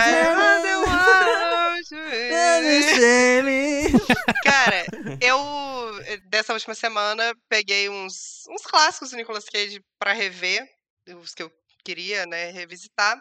E aí eu tava conversando com a Rita sobre Feitiço da Lua. E a gente tava falando que, cara, é, como que o Nicolas Cage ele não consegue fazer um personagem, tipo, simples, né? Tipo, o, o, o briefing era tipo assim, ah, você é o, um galã, é, vai roubar a mulher do teu irmão e você é um cara, né, bonito, vai, vai se apaixonar pela mulher. E ele entrega surto mais uma vez. E é maravilhoso. E a gente tava falando, tipo assim, ah, mas tem algum filme do Nicolas Cage que ele não, não tem essa, essa atuação exagerada? E aí eu lembrei de Cidade dos Anjos. Eu falei, cara, eu acho que Cidade dos Anjos ele tem uma atuação mais contida. E aí eu peguei para assistir. E aí? E porque eu lembro de ter visto esse filme há muito tempo, na, sei lá, nesses tela quente da vida, assim. Eu... É, passava muito no SBT. É, provavelmente eu vi no SBT, que não é tela quente, mas enfim. Cine espetacular. E eu fiquei horrorizada. O quê? Horrorizada. Porque, pra mim, Cidade dos Anjos, na verdade, é um filme de terror. Ai, meu Deus. Porque aquele homem, um ele é uma Sim. stalker, ele é uma assombração, cara. É bizarro. Primeiro que a primeira cena do filme é uma garota de 8 anos morrendo. E a garota morre, a primeira coisa que ela vê na frente dela é o Nicolas Cage. e já tem um homem da janela olhando pra você. Já, já é desesperador Já pensa que tá no inferno, né? Aí a menina morre, vira pra ele e fala: é, Pra onde que a gente vai? Tipo, ela morre e já aparece de mão dada com o Nicolas Cage. E ele fala: Nós vamos pra casa.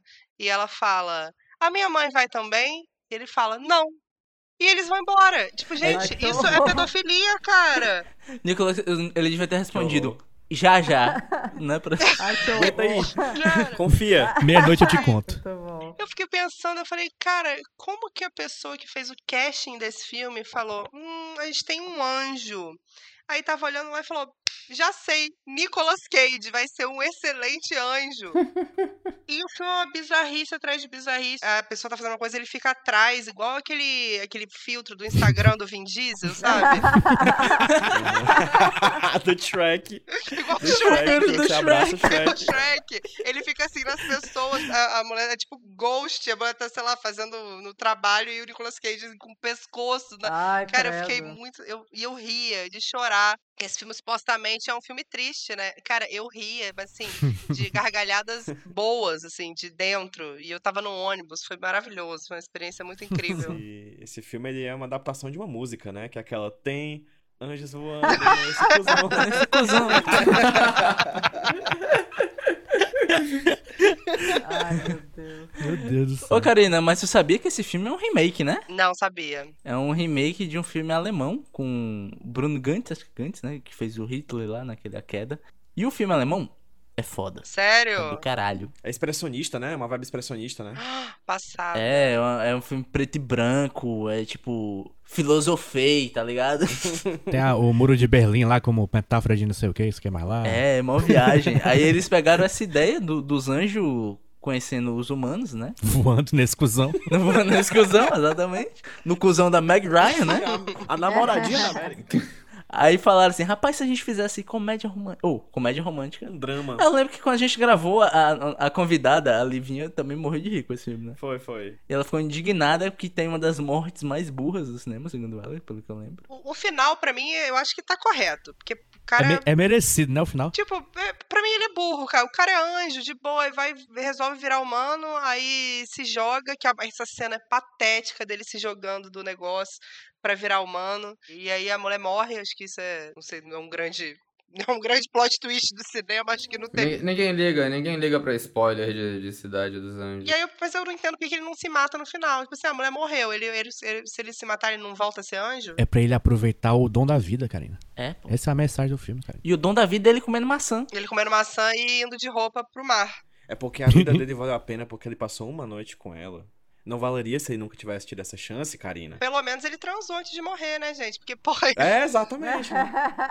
Tem quem, não, tem quem morra sem fazer isso. pô, muito trabalho, cara. Ele virar humano pra mulher morrer antes deles nem se encostarem ia ser complicado. Mas rolou uma noite de sexo angelical. Voou muito naquela cuzão. Eu vou muito daquele. Que horror, meu Deus. Perdão. Mas é isso, e eu fiquei muito incomodada porque eu achei ele um grande inconveniente. E eu não sei como é que esse filme fez tanto sucesso entre as donas de casa, de verdade. Acho que é por causa da música. É, também, mas pense que nesse exato momento tem um anjo cheirando seu cangote aí, viu? Nossa, já dá até um nervoso. Pelo amor Olha de pra Deus. trás Não agora. olha pra trás agora. Não, prefiro a menina lá do, do Espíritos. Que isso? Deus me livre. Anjos. Nicolas Cage está ao seu lado. Nossa. É, eu queria puxar um filme, gente, que tem Meryl Streep, Regina King, Paul Giamatti, Julia Roberts e Bruce Campbell. Que filme é esse, doido? Esse filme, com esse elenco, se chama Lucas, Ah. Ah, um ok. intruso no formigueiro. Porra, bom. Ah, Cara, tu, tu acredita, Rudy, que eu ia puxar o papel de dublador dele com força G, mas que bom que tu trouxe, cara. Exatamente. Nossa, força G é difícil, hein? Cara, uma coisa que a gente ficou surpreso ao assistir a filmografia do Nicolas Cage foi descobrir que ele é um excelente dublador, um voice actor. Ele é excelente. Eu vi os crude só. Então, muito bom também. O Homem-Aranha, né? Muito bom. é, eu vi o Aranha Verso só a dele dublando. Nossa, bom demais pra caralho. Mas o filme do Lucas, eu lembro que eu vi ele muitas vezes dublado, né? Eu gostava muito. É um dos melhores filmes da temática formiga. né? Esse grande gênero. Foi nesse programa que a gente descobriu, né, que todo filme de formiga é um filme comunista. filme de formiga é mais comunista do que Encoraçado Potemkin. mano. Exatamente. Porque chora Eisenstein. Pois é, a regra é clara. Mas apesar da, da piada, esse filme é muito bom, é muito divertido. E também tem o, o comunismo, claro. E pra quem não sabe, é um filme sobre o Lucas, que é um pivete que ele sofria bullying, né, na escola e tal. E ele descontava o bullying nas formigas, no formigueiro do seu jardim. E o Nicolas Cage, ele é tipo um mago, que, né, o Lucas é tipo a entidade... É, é tipo a entidade que eles têm medo, né, que é o... Eles até chamam, acho que é o Destruidor, que é o Lucas. Uhum. Ah. E ele bola um plano pra é, punir o Lucas, né? Trazer o Lucas à justiça. Que é encolher ele ao tamanho de uma formiga e levar ele para ser julgado na. Como, como é que é? Formigueiro, né? Só que lá a punição do Lucas é viver como uma formiga. Então é meio que um dança com lobos. Só que com formigas e Nicolas Cage. e assim, é muito divertido, é muito legal. E o Nicolas Cage tá excelente nesse papel do o mago. Ele é um mago meio nervoso, né? Ele tá sempre estressado, é meio desacreditado pela galera. E a Julia Roberts faz a esposa dele. E ela faz o papel mais acolhedor pro Lucas. E apesar de, apesar de ser um filme bem rapidinho, ele é bem curtinho e as coisas se desenrolam muito rápido. É, a jornada do Lucas aprendendo a conviver com as formigas, aprendendo as lições de vida com a formiga e fazendo o famigerado team up com seus outrora inimigo, inimigos, é muito legal. E é um filme, assim, mega divertido. E tem o Nicolas Cage mostrando que ele é muito bom de novo na comédia, que é um filme bem engraçado. E como ator também, dublador. É muito bom, de verdade. É massa. Ah, que legal. Esse eu já vi, já vi algumas vezes, mas eu só vi dublado em português. Quando eu fui falar do filme, eu pensei se a gente ia pela coisa do voice acting, né? Porque eu acho que o dos filmes de, de dublagem que eu mais gosto é o Força G. Que ele faz o Speckles, que é uma. Não, mas. Vocês gostam, gente? Mas você é meio pai, né? Tu gosta mesmo, assim, na sinceridade? eu gosto, eu gosto pra caralho. Eu gosto dele como. Du... Eu gosto dele dublando. Eu gosto dele dublando. Ah, tá. Como okay. voice acting, não do filme, eu gosto dele como voice acting. É, que é ele fazendo uma toupeira, cara, Speckles, assim, é muito engraçado o jeito que ele, que ele fala, é... Que eu, eu juro que eu assisti o filme, ele aparece logo no começo com os outros personagens, ah, é? deu 15 minutos de filme e disse, cara, cadê o Nicolas Cage? Cadê, né? É, isso é legal. A gente cadê e, ele? E tipo, era ele, tá ligado? Desde o começo, eu, meu Deus, era ele ali. E aí tudo, a minha vida mudou. E aí de novo a dupla Nicolas Cage e Sam Rockwell. Eles estão nesse filme junto. Exatamente. União Sinistra. Exatamente. Sam Rockwell pra mim vai ser sempre o vilão das Panteras. Não consigo desassociar.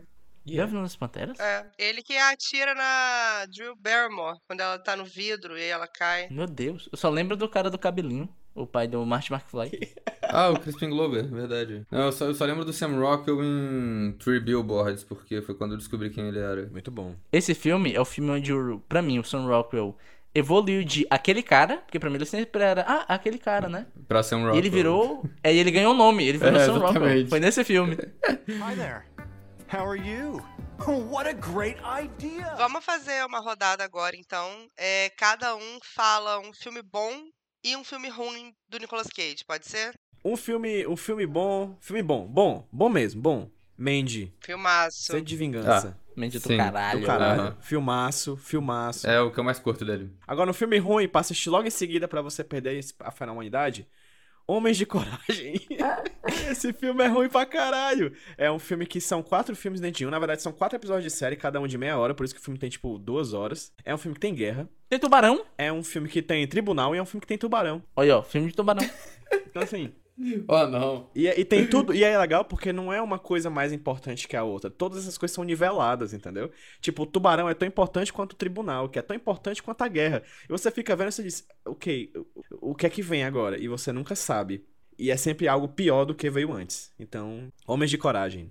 Man of Courage. Fica a dica. ok. Eu vou, vou mandar os meus aqui agora. Que... O filme bom, é, eu vou falar que um que eu pessoalmente gosto muito, acho que vale a pena. Não sei se é considerado um filme tão bom assim, mas eu gosto muito do Lenda do Tesouro Perdido. Opa! Bom. É da hora. Não era pra desenvolver, mas eu queria falar que o Lenda do Tesouro Perdido, além de ser pra mim, é, é, tipo um Indiana Jones com desconto, mas que eu acho muito divertido.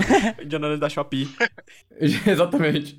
Mas uma parada que eu gosto muito dele é que ele tinha o melhor. É, um dos melhores extras de DVD que eu já vi. Que era? É, eu acho, era um DVD pirata ainda, mas ele tinha um extra. Que Caralho. era tipo. Que o, o, o filme todo era sobre você é, era sobre o Nicolas Cage desvendar mistério, né? Uhum. Tipo, pegando aquelas pistas e juntando os negócios pra ver lá na Declaração de Independência, qualquer porra. E o, o DVD ele meio que tentou replicar isso, a experiência do Lenda do Tesouro Perdido no DVD. Então tinha, tipo, coisas escondidas no menu que você tinha que encontrar tá ligado? Caraca. O menu tinha uma imagem, e se você fosse na opção correta, tipo, sei lá, na opção legendas, e você apertasse pra esquerda onde não tinha nada, você ia parar numa imagem escondida, Caralho. num botão escondido que ia te mandar uma cena deletada do filme, alguma Caraca, coisa assim. Caraca, que mar... Então, tipo... Deus! Isso, Robert Langdon, o código da 20. É, exatamente, foi, foi a coisa... Isso no DVD pirata ainda. Eu falei, cara, isso foi umas frases que eu achei muito geniais, assim, tipo, de, de mídia física, que hoje em dia meio que não tem mais, mas enfim, eu gosto muito do filme também por si só, mas...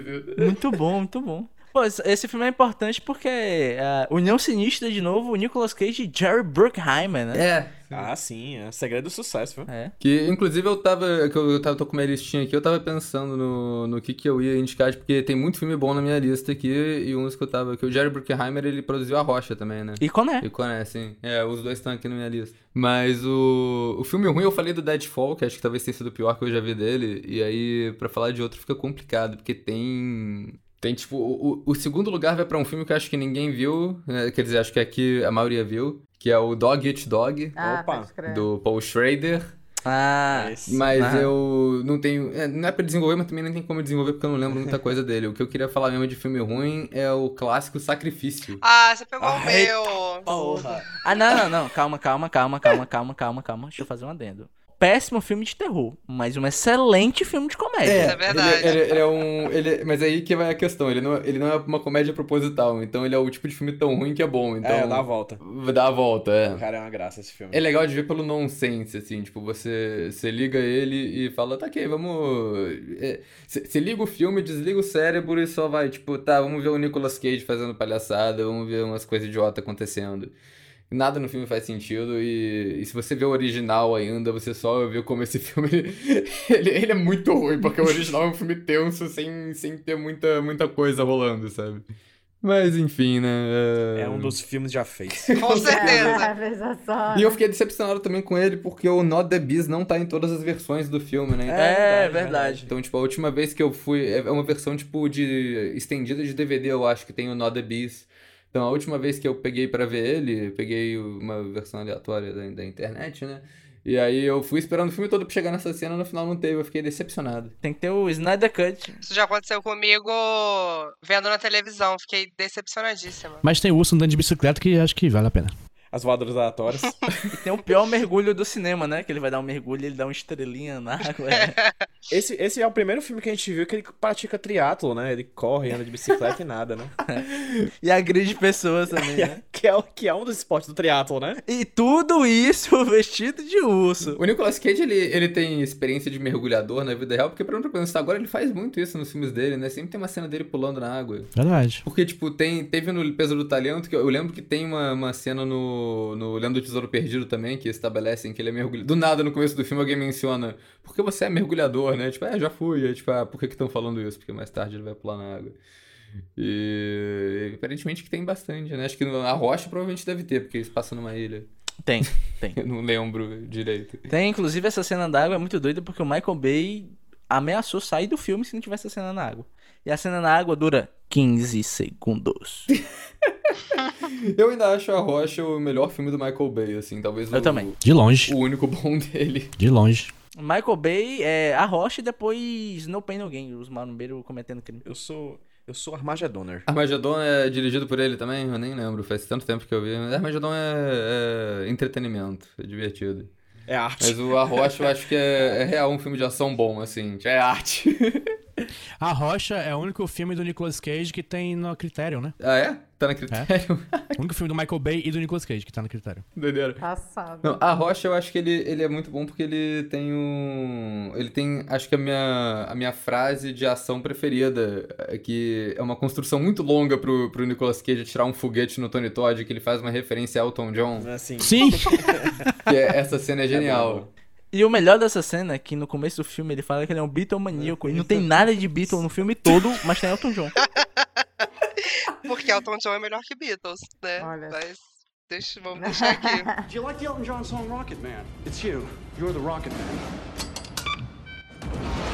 Gente, é, eu acho que vocês estão sendo muito bonzinhos. Eu queria trazer a Deep Web. Opa! vai lá, vai lá. do filme ruim de Nicolas Cage. Mas é um bom e um ruim, viu? Na, eu vou começar pelo ruim, que é. É um filme que eu tava até pensando se eu deveria falar dele, que é um filme que durante o nosso programa a gente falou, tipo, bicho, a gente não deveria estar tá falando desse filme, basicamente. Que é um filme chamado Tempo de Matar. Não, não.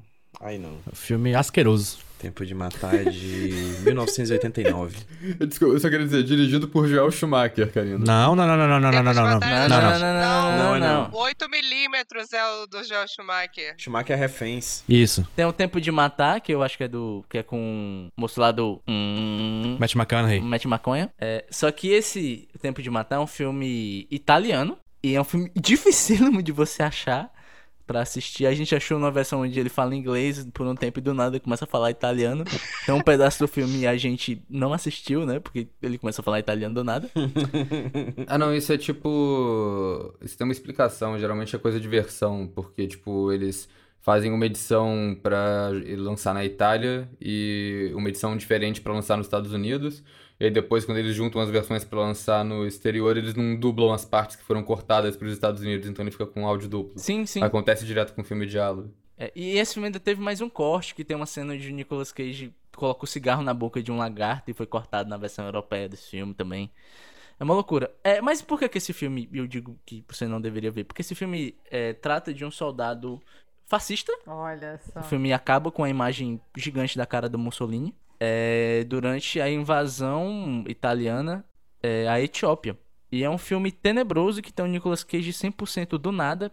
Parece muito aquele lance daquele tempo onde vários atores americanos foram fazer filmes na Itália, né? Tipo Clint Eastwood fez muito, muitos filmes assim de faroeste, né? Do Spaghetti. O Nicolas Cage foi nessa, ele caiu nesse filme e é um filme tenebroso sobre esse soldado fascista é, que ele mantém relação com a mulher que enfim, não vou, eu não vou entrar muito nessa parte não. Mas o lance é que no meio desse rolê todo ele acaba pegando Le lepra, não sei, não sei, o nome direito, né? Lepra, e o filme. Hanseníase. Hanseníase, né? Ele acaba pegando Hanseníase. E o filme é todo tentando fazer você sentir pena de um soldado fascista, né? Fazendo tipo uma construção para você se sentir pena desse cara. E você só quer que ele morra da pior maneira possível, porque ele é um ser humano tenebroso, né? E como eu falei, no final acaba com a cara grande do Mussolini, assim, e é meio triste. É um filme que você acaba deprimido, de verdade. Já anotei aqui, não repara, não. não, é... não esse, esse aí é tipo, vale a pena não ir atrás. É muito. É Exatamente. Muito... Paia. É... Horrível. Eu acho que de todos os filmes que a gente falou aqui, acho que é o único que eu diria que não vá. Esse é o único que a gente não, não recomenda para ninguém. E veja bem, não vale a pena o trabalho de você ir atrás desse negócio. Ah, isso é difícil, né? É. Me falou bom aí, Rudy. Levanta o astral. Filme bom do Nicolas Cage, Alta Astral. Eu vou trazer um, já que tá na temática meio de guerra, eu vou trazer um dos filmes mais surpreendentes, assim, para mim, que é um filme que eu não dava nada, e é um filme que é engraçado, porque eu acho ele excelente e ninguém fala, basicamente, que é o Asas da Liberdade. Excelente. Ah, sim, Bird. Exatamente. É, o Bird, do Alan Parker. Que é o Nicolas Cage com o pai da Leves, do Ah, é o Matthew Modine, que... que Surpreendentemente, né, acho que se esse filme tivesse sido feito hoje, seria invertido. Matthew Modine seria o cara sensato e o Nicolas Cage seria o cara que tava imitando um pássaro. esse, é o esse é antes do Matthew Samodini, né? É... e, é, e é um filme, sim, maravilhoso. É um filme do Alan Parker, né? Também, de novo, Nova Hollywood troando na vida de Nicolas Cage. Uhum. É um dos primeiros filmes que ele fez. É um dos primeiros filmes que deu notoriedade a ele, né? O filme conhecido por ele ter arrancado o dente para fazer Sim, o personagem. Ai. Mas era dente de leite, ele teria que arrancar de qualquer jeito. E é um filme muito bonito. São dois filmes em um, né? Tipo, é um, um é um filme sobre dois amigos, de uma amizade meio improvável, de um cara que queria aprender a voar, e o Nicolas Cage, que queria azarar as gatas. e o outro filme são dois veteranos de guerra totalmente quebrados pela guerra e tentando é, se, é, tentando ambos se resgatar dos seus traumas que eles passaram pelos momentos terríveis que eles sofreram durante esse negócio sem sentido que é a guerra, principalmente a guerra do Vietnã, acho que é Vietnã que ele trata aqui. E é isso, filmaço. Assistam. Filmaço mesmo. Sim, o filme é muito bom e bem, bem esquecido. Acho que vale muito a pena. É, vou fazer minha dobradinha de filme bom. Vou então falar do filme que eu terminei de ver hoje, que eu tô muito impressionada, que eu não imaginava que a história seria do jeito que foi, que é o Pig, né? Um filme recente. Nossa, filmaço. É, porra. Oh, aí sim, hein? Filme que tem um excelente título brasileiro Pig, a Vingança, né? é. Sério mesmo? É. É. Sério. Menino, passada. Eu fiquei impressionada, assim, acho que eu, por um momento, eu achei que o Nicolas Cage não ia surtar no filme, mas eventualmente ele surta, sai chutando o camaro amarelo do menino lá. Mas eu fiquei bem impressionada, assim, com. Primeiro com a trama, que eu não imaginava que seria do jeito que é, e o Nicolas Cage tão contido, tão melancólico, então achei bem interessante. E de filme ruim, que eu não acho tão, tão ruim que é bom, acho que tem gente que deve achar. Mas quando eu via quando eu era criança, eu achava muito estranho, que é o motoqueiro fantasma. Porque para mim, é, Nicolas Cage bronzeado daquele jeito, na minha cabeça não entrava. Para mim parecia que ele tava fingindo uma idade, fingindo que ele era mais jovem do que ele realmente é. Então, ai, esquisitíssimo. Ele tava tipo o John aqui no filme que eu falei, né? Sim, ai, é. gente. Titio Garoto. o 2 é pior, viu? O 2 é ainda pior. Não, imagina. O Espírito da Vingança. O 2 eu nunca vi. O segundo tem Idris Elba. Coitado. No, coitado. Que não salva nada, infelizmente. Na verdade, só, só piora. Mas, porra, eu queria rever o primeiro Motoqueiro Fantasma, porque. Porque sim, né? Eu reassisti. É muito ruim, cara. Os, os efeitos visuais são, assim, de chorar, de tristeza. Mas o, o visual do Motoqueiro Fantasma é tão legal, né? Parece um mascote de banda ruim de metal. Inclusive no segundo. É engraçado, porque é, o segundo é pior filme, mas ele é muito mais massa, o visual do motoqueiro. Porque Real. pelo menos alguma coisa melhorou. Ele mija na palme, cara. ele mija na palme, tá ligado? Ele vai lá mijar e sai um jato de fogo, assim, gigantesco. Parece que ele tem um Charizard no lugar do pinto. Assim. Ai, meu Deus. É bo o bom é saber que o, o, o, Nicolas Cage, pelo menos, não teve que fazer muita coisa nos filmes, né? Que, tipo, quando chega, nessa, quando chega nas cenas de ação, ele tava em casa. Não, ah, mas não, teve não, sim, não, viu? Não, teve ah, mas sim. teve. O, teve foda, o foda é que teve. Tem fotos, fotos na internet que você vê dele atuando nessas cenas, né? Que é ele com a cara toda pintada de branco e preto e uns LEDs ao, ao, ao redor da cabeça dele para simular a luz de fogo. E ele tava lá, simplesmente, ele fez tudo. Que doideira. É ele mesmo. O corpo é dele. E o pior disso tudo é que o, o Nicolas Cage, só com a cara pintada de branco e com LED na cara, é assustador. Muito mais que o motoqueiro, Ai, inclusive. Gente. Mas, Karina, você achou engraçado o motoqueiro fantasma revendo, não? Achei. Eu ri bastante. Tem umas horas que ele tá surtando na moto enquanto transforma, que é muito engraçado. E para mim é, tipo, é tão ruim que é bom, assim, os, os efeitos dos, dos vilões é, é é muito sofrido, assim, eu acho engraçado. E a cena do café, cara, a cena do café pra mim foi valeu o filme inteiro. Que ele pega o café direto da cafeteira e vira no gargalo, é muito bom.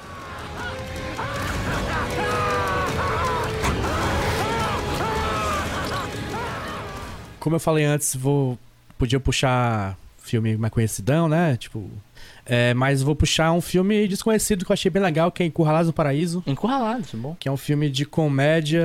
Ah, filme de Natal. Filme de Natal, filme de comédia, que o Nicolas Cage interpreta um ladrão com seus dois irmãos ladrões, eles, ele, ladrões, e eles ficam presos numa cidade chamada Paraíso durante o Natal. E aí eles aprendem a, a ser não ladrões.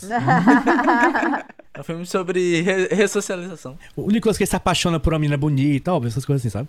Ah, curti. E filme ruim, a gente viu uma porrada aqui, gente. Eu podia falar de conhecido também, tipo Perigo em Bangkok, que é um filme que é Nossa péssimo. Ele é, ele é, um remake de um filme de outro filme péssimo. E os dois são péssimos igualmente de maneira diferente. É muito foda isso. Não, eu não vi esse, mas a capa dele, o erro de Photoshop dele, que o braço do Nicolas ah, Cage sim, não faz eu, sentido. É, que, que, não faz sentido nenhum. Que ele tá. Eu sempre vejo a capa desses DVD quando vendi da vida na Americanas, que ele tá, tipo, com uma anatomia que não faz sentido. Parece que ele tá enfiando uma mão dentro do próprio ombro, sabe? Parece uma coisa meio Cronenberg até, meio body horror, que tá, tipo, é grotesco. Crime do futuro aí. Mas acho que eu vou indicar aqui de filme ruim, Jiu-Jitsu. Ô, oh, rapaz, Jiu-Jitsu é bom, hein? Jiu-Jitsu. Clássico Pô. moderno do, do filme merda. Que é um filme desses de porradinha de, de DVD com um monte de ator famoso do filme de porradinha de DVD, que é o Tony Jaa, o, o aquele outro Scott Edson. Frank Trigo, né, o moço lá. Frank Grillo, Frank Grillo. E péssimo, muito ruim. E tem gente que adora. Então fica aí cada um. Bom, eu devo dizer que eu fui injusto com o Jiu-Jitsu. Jiu-Jitsu, pelo menos, é, é engraçado. É engraçado, é engraçado. O Nicolas Cage tá, tá surtado nesse filme. A gente tem todo o começo de ano Gaiola de Ouro, né? Que é uma premiação dos melhores e piores do ano anterior. E Jiu-Jitsu ganhou o Gaiola de Ouro de pior filme de 2020. 20. É ótimo. eu tenho uma diversão é, com filme jiu-jitsu que é o seguinte: eu sou eu, um ex-aposentado praticante do jiu-jitsu, né? Jiu-jiteiro. Olha aí. Então o meu algoritmo do YouTube ainda tem algumas coisas de jiu-jitsu. E na época do que saiu o trailer, foi muito divertido ver canais de jiu-jitsu reagindo ao trailer de jiu-jitsu. E eram os caras basicamente olhando pra tela com o mão no queixo. E no final falando: É, gente, não tem nada de jiu-jitsu, né? Realmente não tem. Não, eu abri o pôster aqui, eu achei tudo, já fiquei interessada pra ver. Eu acho que vale dar uma mini sinopse desse filme, é que a história dele é que de tanto e tantos anos, um alienígena desce para a Terra Ai, meu Deus. e as pessoas têm que lutar contra ele. e, e a, a, sinopse, a sinopse fala que é uma antiga ordem de lutadores de jiu-jitsu, mas não tem jiu-jitsu nenhum nesse filme. Zero. Vamos uns, uns soldados aleatórios que tem arma e alguns lutam Muay E o Nicolas Cage tá lá. É uma merda isso. Com uma katana. E o Nicolas Cage tá lá, com uma katana. Isso. Tem com mais jiu-jitsu do que uma katana? With you. The chosen jiu-jitsu. Mas então, eu vou falar uma coisa para quebrar a expectativa, porque eu acho que é um filme que as pessoas não esperam que eu vá falar, que o Nicolas Cage nem é o protagonista, mas é Kick-Ass, Quebrando Tudo, que é um filme Bom que eu gosto muito. Acho um filmaço. Amo. E é um filme de super-herói, que não é muito a minha seara, né? Acho bobo, mas Kick-Ass em específico eu acho muito bom. O Batman que a gente queria. Exatamente, o Batman que a gente merecia. não tem um negócio assim, negócio de Batman? É, sim, sim, o negócio de merecer, querer... É, Olha só. Aquela, aquela frase lá. É. é. E, cara, filme ruim, o Oswaldo roubou o meu, né? Que eu ia falar o sacrifício. então, é, eu vou falar um que eu posso ser cancelada, mas eu vou falar mesmo assim. Que é As Torres Gêmeas. Porra! A gente gosta desse filme. desse filme. A gente gosta, mas também não vamos morrer defendendo, não. Ai, Não, nem um gente, pouco, um pouco. é muito brega. Hum. Ele tem aquela energia cafona norte-americana o filme inteiro. Fi- Sim. Filme de propaganda. America. E É, aí isso eu, tem, isso assim, tem. eu entendo, respeito a situação toda, mas eu achei péssimo, assim, achei... é porque é muito, é brega, eu não gosto de coisa brega, assim, é porque não é o brega que é o brega cool, é o brega brega, entendeu? Na camp, Não é né? o brega cool, é o brega cool, né? Exatamente. Foi a mesma, a mesma reação que eu tive assistindo o Códigos de Guerra também, que ele tem uma coisa meio brega ali de... ele não decide se ele é um filme de propaganda americano ou se ele é um filme anti-guerra. E aí ele fica atacando vários clichês de, de lados diferentes no filme todo, é bem esquisito. São dois filmes de, de assistir batendo continência. né? É, Total. Faça mono ou faça brega. O problema do Código de Guerra é que eu fico muito intimidado em criticar John Woo. Não, o John Woo é, é brabo. é A direção do Código de Guerra é muito boa, assim. As cenas de ação são maneiras. O problema é que o filme... Eu ainda, ainda peguei pra assistir a versão estendida, duas horas e meia de filme. Coragem, hein? E o Nicolas Cage faz o pior personagem, né? Que é o herói de ação americano que gosta de guerra genérico. White Savior. O, o Christian Slater, que é o, o cara que, que só vai lá pra, pra guerra pra tocar gaita. é muito melhor. Porra, a guerra desperta o lado de bardo, né, do Christian. É, tipo, tem, tem uma, uma- a melhor parte do filme é quando, tipo, eles estão na pausa entre as batalhas lá na Segunda Guerra. Aí o Christian Slater e o nativo americano que ele tá lá pra proteger, né? O maluco do código, saca. Um saca gaita, outro saca flauta, eles fazem uma jam lá no meio da Caraca, guerra. eles mandam um cavalo preto do, do Pantanal? Assim, Amo. Eu só quero fazer uma coisa antes de encerrar, Karina. Du- duas observações. A primeira é que eu acho que a gente não pode fazer esse podcast sem mencionar brevemente as mulheres lobisomens da SS. Do Grindhouse. Sim, É verdade. É, o Nicolas Cage, Rob Zombie, Grindhouse. Que infelizmente não é um longa, ou talvez felizmente não seja um longa, mas. é, Felizmente, eu acho. Caso é. mas seria, seria um longa que teria o do Kier, Nicolas Cage e Rob Zombie. Eu acho que valeria só pelo meme. Me surpreende Karina não citar esse filme. É verdade, eu falhei. Mas eu acho que a melhor parte disso é que o Nicolas Cage é tipo é um trailer falso, né? Que o Grindhouse fez esse projeto do Robert Rodrigues Tarantino, que eles fizeram o Prova de Morte e o Planeta Terror. E eles queriam fazer essa coisa meio sessão dupla de filme trash antigo, e eles falaram pra vários diretores de filme B é, fazerem trailers falsos. E o Rob Zombie fez um trailer falso sobre a polícia nazi... as mulheres da polícia nazista que estão criando um exército de lobisomem. E do nada, no final do trailer, aparece o Nicolas Cage fazendo um líder militar chinês. Fu assim, Manchu, com- é. é Fu Manchu, pô. o Fu Manchu. Completamente aleatório. Ele só aparece pra gritar e, e é isso, acaba o negócio. Dois segundos de Nicolas Cage e é genial. Eu adoro, eu adoro como a gente gravou um programa inteiro, né?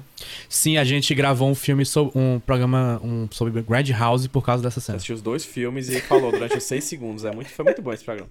os, outros, os outros trailers falsos também, né? Mas isso é tudo que eu amo, cara. Eu amo piada que vai longe demais. Tipo... É, exatamente. E, e, dois, dois desses trailers falsos já viraram longas, né? Então, que é o, o Machete e o Robo with a Shotgun. Não, eu tenho esperança ainda, gente. É, são dois rolezeiros, né, gente? Nicolas Cage e Rob Zombie. Três rolezeiros, o do Kier. E o do Kier, cara. É só falar bora que eles vão. Mas, falando em trecheira, um que a gente não citou aqui, que eu acho que vale a menção, é Mãe e Pai. Boa. Sim. Boa. Eu achei o filme muito bom, muito divertido. Muito legal, ah, tem curiosidade. E que eu acho que foi o pontapé do Nicolas Cage na nesse universo do terror aí. A retomada do Nicolas Cage. Foi total. Cara, eu achei esse filme incrível. Eu vi totalmente sem expectativa. Eu falei, gente, o Nicolas Cage é uma Black, que loucura. É, sempre tem aquela cena Nicolas Cage, né? Ah, é. Ele quebrando a mesa. Nicolas Cage quebrando a mesa de bilhar. Mas achei muito bom. Mas, cara, o, o Nicolas Cage tem muita coisa. Não dá pra mencionar tudo, né? Mas ele fez muito filme de terror recentemente que a gente já falou no canal, né? Tipo, filmes de meme, tipo Willis Wonderland, ou filmes mais sérios mesmo, que são bons Tipo, o Willis Wonderland eu acho maravilhoso, mas, tipo... Excelente. É, tipo, A Cor que Caiu do Espaço ou Mandy, que são, tipo, sensacionais. E ele tá numa fase muito boa, Sim, assim. Tá. Mas o que eu queria fazer, cara, antes, de, antes disso tudo, é te perguntar... Que a gente não falou de outra face em momento nenhum. Achei que a gente com certeza fosse falar de outra face. Ah, tem várias coisas. A gente não falou de Living Las Vegas, que é o filme do Oscar. Ah, mas quem liga pro filme do Oscar? É, mas... O JP não gosta. não, não acho pai terminei de reassistir Living Las Vegas cinco minutos antes da gente começar. E essa atuação dele é muito boa, mas eu achei meio chato. Perfeitamente, também acho. Eu gosto, eu gosto, eu gosto. Mas, Cariana, Cariana, a gente no passado, a gente já teve várias discussões, a gente já brigou sobre a outra face. Ah, mas eu vou ser massacrada aqui. Que eu falava que era um filme bom e você falava que era um filme ruim. Qual é a sua posição sobre a outra face atualmente? Cara, eu, assim, eu, eu tô medindo minhas palavras, como você pode perceber. não é que. É porque ele não faz muito sentido. Se a gente parar pra pensar em face-off, ele não tem muito sentido, né, cara? E eu, eu tava me prendendo muito a isso. Que os caras fazem uma cirurgia e aí o cara, sem o rosto, consegue pegar o celular, ligar pros capangas, os cabanos invadirem o hospital, fazerem toda a equipe médica de refém, tirar a cara cara do outro, enfiar na cara do outro, e aí tem aquela cicatrização que eu acho perfeita, que não tem uma maquiagenzinha de, de né, que você enfia uma porra de um rosto aí. Então, eu, só que eu, eu tava errada, porque eu tava me, me apegando a essas pequenas minúcias. Mas a partir do momento que você assiste aquilo como magia, sem questionar, é maravilhoso. né? É, só, tipo, só vai, só abraça e vai. Pra mim, o maior, o maior foro, a maior questão do Ultraface não é nem a cicatrização, porque é beleza, ciência ficção. O meu negócio é porque eles trocam de rosto. E a mulher do Nicolas Cage transa com o John Travolta. E tipo, ela não notou nada. Até. Era tudo igual, mesmo? Tudo, tudo. Ah. Tipo, nada mudou, assim, pra ela. E ela foi enganada. Eu amo que a voz deles não muda. Pois é, menina. Eles, porque eles trocam de rosto, mas a voz fica igual, né? E aí eles, não sei que magia que eles fazem na corda vocal ah. ali que muda também, que acho chique. Tem um, tem um chipzinho que eles usam é explicado. Ah, desculpa. Mas não explica o, o, é, o, o órgão é, genital, né? É outra face, não é outro pinto. não, não tem, não tem um transplante de pinto, realmente. Não, e assim, o que eu acho fascinante é que eles têm corpos muito diferentes, cara. Total. o Nicolas Cage é bem mais alto. O John Travolta é meio gordinho, e aí, tipo, uh -huh, cara. Biotipos, não, né? Mas, mas é isso, você abre, abre a mente, abraça a ideia e vai. Mas aí o meu irmão a gente brigou feio por causa disso. A gente ficou puto um com o outro. Caraca. Mas hoje em dia eu vou dar meu braço a torcer. Você tava tentando analisar esse filme com lógica, querendo. Tá falando, esse filme não é filme de lógica. É verdade. Esse, ele, ele é autoconsciente de que nada faz sentido e é isso que você tem que saber, só vai. Exatamente. Esse filme é pra saber com coração. É filme de amor, filme de amor. O meu único problema é que ele tenta se levar um pouco a sério, né? Ele tenta dar uma, tipo, complexidade, Nicolas Cage, dramático. Eu sinto falta é de mais loucura, amigo. o 2 vem aí. Face off 2, mais face, mais off. Multiverso da loucura da outra face, tá ligado? É isso que eu quero. mais outra, mais fácil, né? Mais Não, ou, então, ou então vai o tratamento Alien, né? Que é tipo a outra face vai ser as outras faces. Várias pessoas vão trocar. A outra face da Fintok. Depois a outra face o retorno. As outras faces o resgate. É um grupo de soldados que tem que entrar num lugar pra resgatar o Nicolas Cage e todos eles estão com a cara trocada por algum motivo. A outra face, a face agora é outra.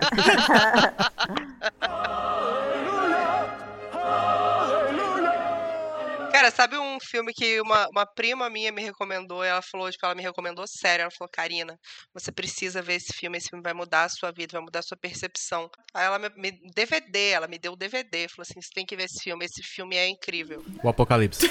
Um homem de família. Bonzão.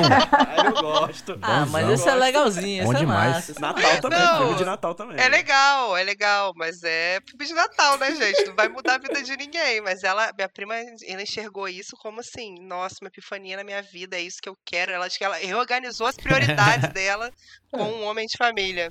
Ela tava no momento certo pra ver o filme. Com certeza. Porque ali. É, tem que ter isso. Ela tava igual o Nicolas Cage, rica, morando numa mansão, uma arranha-céu em Cantando Nova ópera. ok. Vamos, vamos encerrar, Karina. Acho que não vai rolar o Hellraiser. Eu acho que vamos. Não, vamos encerrar vamos... que, né? A gente tá fazendo os meninos de refém aqui já. Tá quase um filme do Nicolas Cage. Reféns, outro filme péssimo. Filme do Joe Schumacher. Filme do Joe Schumacher é muito Horroroso. O último filme do Joe Schumacher antes de morrer e deixou essa bomba pra gente, o Reféns, com Nicole Kidman. Queria assistir 8mm. Bom filme. Mas eu não vi. Esse é legal. Que é do Joel Schumacher também. Bom filme. A gente não falou de 60 segundos, meu Deus. 60 Pô, segundos. vai ter que rolar uma parte 2 então aí, ó. Tem que rolar uma parte 2. Sei. É aí, ó. Mais Nicolas, mais Cage. o outro Nicolas. O que a gente tem que fazer de verdade é, é um podcast só pra outra face. Com certeza. Opa. Convidados vocês já, tá, menino? Bora. Vamos. Já tá aceitado. Mas como é que eu, eu não sei encerrar? não preparei encerramento, não, Val. Encerra você aí, retoma aí. ok, então agora a gente vai encerrar o podcast. Mas como é que a gente vai encerrar? Encerrar assim, do nada? Acabou? Snap out of it! a gente já tá há muito tempo discutindo aqui sobre o Nicolas Cage. Eu sei que o cara é bom, tem muita coisa para discutir sobre a filmografia dele. Ele é um ator que tem muitos filmes icônicos. Então talvez algum dia a gente faça uma parte 2 para discutir o que a gente não discutiu aqui, mas por enquanto a gente vai. Vamos direto para as recomendações finais, né? A recomendação final vai ser o nosso filme favorito do Nicolas Cage. E aí, se o seu filme favorito do Nicolas Cage for mencionado anteriormente, você vai pro segundo favorito. E por aí vai. Pode, pode começar o PJ, então. Começa com o seu filme favorito do Nicolas Cage. Meu favorito, o meu favorito não foi citado, foi só citado, mas não foi aprofundado, que é O Senhor das Armas, que é um filme com Nicolas Cage e Jared Leto. Jared Leto, sempre. Não teve um episódio que ele não foi citado aqui. Mas esse filme, pelo menos, Jared Leto morre, o que é muito bom. Não, é, me pega muito ele cheirando o mapa da Ucrânia, cara. Semiótico. É, exatamente. Simbolismo que chama, simbolismo que chama. É, então, eu acho O Senhor das Armas um filme fantástico. Já era o meu filme favorito antes de começar o podcast Nicolas. E aí a gente teve essa regra de não assistir filmes do Nicolas Cage que não fossem pro podcast Nicolas, a menos que a gente fosse convidado para gravar algum podcast. E aí a gente. Eu nunca tinha reassistido, ia reassistir pro, programa, pro podcast. E até então, Pig tinha sido meu filme favorito do Nicolas Cage, mas aí voltou a ser Senhor das Armas, porque eu acho ele um filme fantástico. Assim, apesar de achar Pig a melhor atuação da vida do Nicolas Cage, eu acho o melhor filme do Nicolas Cage Senhor das Armas. Certo. Então, Rita, agora o seu sua recomendação final do podcast e também filme favorito do Nicolas Cage. A minha recomendação de filme é um filme que tem o Nicolas Cage, tem a Meryl Streep, não é Lucas no Formigueiro, que é a adaptação Boa. dirigida pelo Spike Jones, que a gente comentou né, no, no último podcast, que é parente também do Coppola, ou seja, tá tudo. Nepotismo. Tudo na família. Parente não, né? Ele era, era genro. Então, então a mesma família tem Poderoso Chafão, tem Deadfall e tem Jackass. Isso é maravilhoso. É. Jackass, eu ia falar Jackass. quem, quem tá no Jackass? O Spike Jones é produtor de Jackass. Ah, pra ok. vocês verem, né? ele fez todos os filmes do Jackass. Ele é tipo um dos idealizadores dessa merda. Meu Ah. Deus. Pois vejam. E a adaptação é muito bom. Tem dois Nicolas Cage, um é bom, dois é demais, então assistam a adaptação. Ok, agora JP, seu, sua recomendação e filme favorito do Nicolas Cage. Meu filme favorito hoje em dia é Outra Face, já falamos aqui, é, já comentamos sobre Pig, também é um dos meus favoritos. E eu vou falar de adaptação agora, mas foi roubado. Então, vou falar aqui de, acho que não foi citado, Homem-Aranha no Aranha Verso. Ui, tudo. O melhor filme de herói que existe. Eu já vi esse filme 19 mil vezes. Eu amo. E o Nicolas Cage, pra quem não sabe, é o Homem-Aranha Noir, que é o Homem-Aranha que dá soco nazista. que ele faz muito bem, né? Tipo, o Homem-Aranha Noir é, é muito bom. Sim, né? sim. É, é um dos personagens mais legais que tem. Eu vou falar o meu agora, que meu filme favorito e, e recomendação. É, acho que não vai ser segredo para ninguém que acompanha a trecheira, é Mandy. Boa! É, Mandy parece um desses tipos de filme que parece que foi feito sob medida pra, pra mim, que é tipo heavy metal e, e fantasia esquisita, Nicolas Cage. É maravilhoso, é só. É isso. Tipo, e trash anos 80, assim, tipo. E é... Goblin do Cage. Goblin do, Goblin do Cheddar, né? Tipo, essa parada. É doideira. é, sobrou o Rude, né? Pra falar do, do podcast Nicolas, sua recomendação final aí. Igual a você, existe um filme que foi feito pra mim que é o Vivendo no Limite, filme de Nicolas Cage e meu diretor preferido da vida, que é o velhinho Martin Scorsese. É um filmaço. É um filme sobre um motorista de ambulância. Não, ele, é, não, ele não é um motorista, ele é um paramédico, né? De ambulância. Ele é basicamente o Nicolas Cage trabalhando no SAMU. e é um filmaço e o Nicolas Cage está excelente. E é um filme que eu adoro porque tem várias histórias que só começam e terminam e parece que nenhuma tem ligação com a outra. É um filme meio episódico, mas basicamente a vida do cara é episódica, né? Que ele passa o dia resolvendo casos e é um filme sobre o cara resolvendo casos. Pô, maneiro. E é maravilhoso. Muito bom. E uma indicação aqui, que porque eu sou uma pessoa muito barrista. E sempre que eu posso falar de uma, alguma coisa da minha área, eu falo. Então eu vou falar do Cabeça de Negro. Muito bom. Que é um filme que tem aí na Globoplay. É um filme cearense, é, feito por cearense, com dialeto cearense, em solo cearense. E tem o Nicolas Cage? Estou brincando. E não tem o Nicolas Cage, infelizmente. Porque o Nicolas Cage não é, não é das áreas, não é cearense. Mas é isso aí, filmaço, cabeça de negro. Boa. Ok. E pra gente encerrar esse podcast, como a gente começou esse podcast, Karina, dá aí o teu tua recomendação final, o filme favorito do Nicolas Cage? Então, até semana passada, eu ficaria dividida entre Mandy e Willis Wonderland. Mas hoje eu vou falar Feitiço da Lua, porque a Cher é maravilhosa e esse filme, tal qual o peso do talento, ele me deixou com uma sensação de felicidade, de que, olha, gente, é possível ser feliz. e é isso. É, é, eu quero terminar esse podcast lá em cima, com energia lá em cima. Então é Feitiço da Lua, que eu recomendo para vocês. E foi essa a minha recomendação. É, queria agradecer muito os meninos do podcast Nicolas que estiveram com a gente aqui hoje. E né, eu anotei pelo menos aqui várias coisas que eu quero assistir que eu não vi ainda. E muito obrigada. E, gente, ouçam podcast Nicolas. Vocês querem deixar um recado final pra galera, divulgar rede social, essas coisas? Gente, sigam aí o arroba podcast Nicolas em todas as redes sociais. A gente tá no Instagram, no Twitter e no TikTok. Existe uma rede que a gente usa mais, existe uma, usa, uma rede que a gente usa menos, existe uma rede que a gente não usa de jeito nenhum. Recomendo que siga as três e descubra qual é cada uma delas. E aí, se quiser apoiar também, a gente tem aí uma campanha no, no apoia-se, apoia.se barra podcast Nicolas. Vocês podem dar qualquer valor entre 1 real e 3 bilhões. E também, se vocês quiserem acompanhar, conversar com a gente, enfim, estar pertinho de nós e conversar com as, com as pessoas completamente loucas, alucinadas que gostam do podcast Nicolas, vai lá no t.me barra Nicolovers e seja você também parte da nosso, do nosso grupo de ouvintes. A gente tem um pouco mais de 100 pessoas lá conversando sobre qualquer coisa que não seja Nicolas Cage. Na verdade, é o último dos assuntos que a gente toca. A gente basicamente só troca fotos de gatinhos, cachorrinhos e enfim. Isso, perfeitamente. Mas é isso, gente. Obrigada e é isso. Ah, se você por acaso caiu de paraquedas aqui e não conhece a Trecheira Violenta, é, a gente tem um canal no YouTube e é isso, gente. Beijos. É, Tamo simplesmente junto. acaba!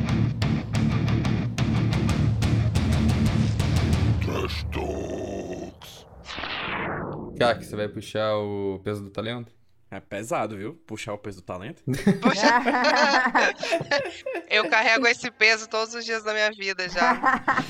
Puxar o peso do talento no supino, tá ligado? é, olha aí.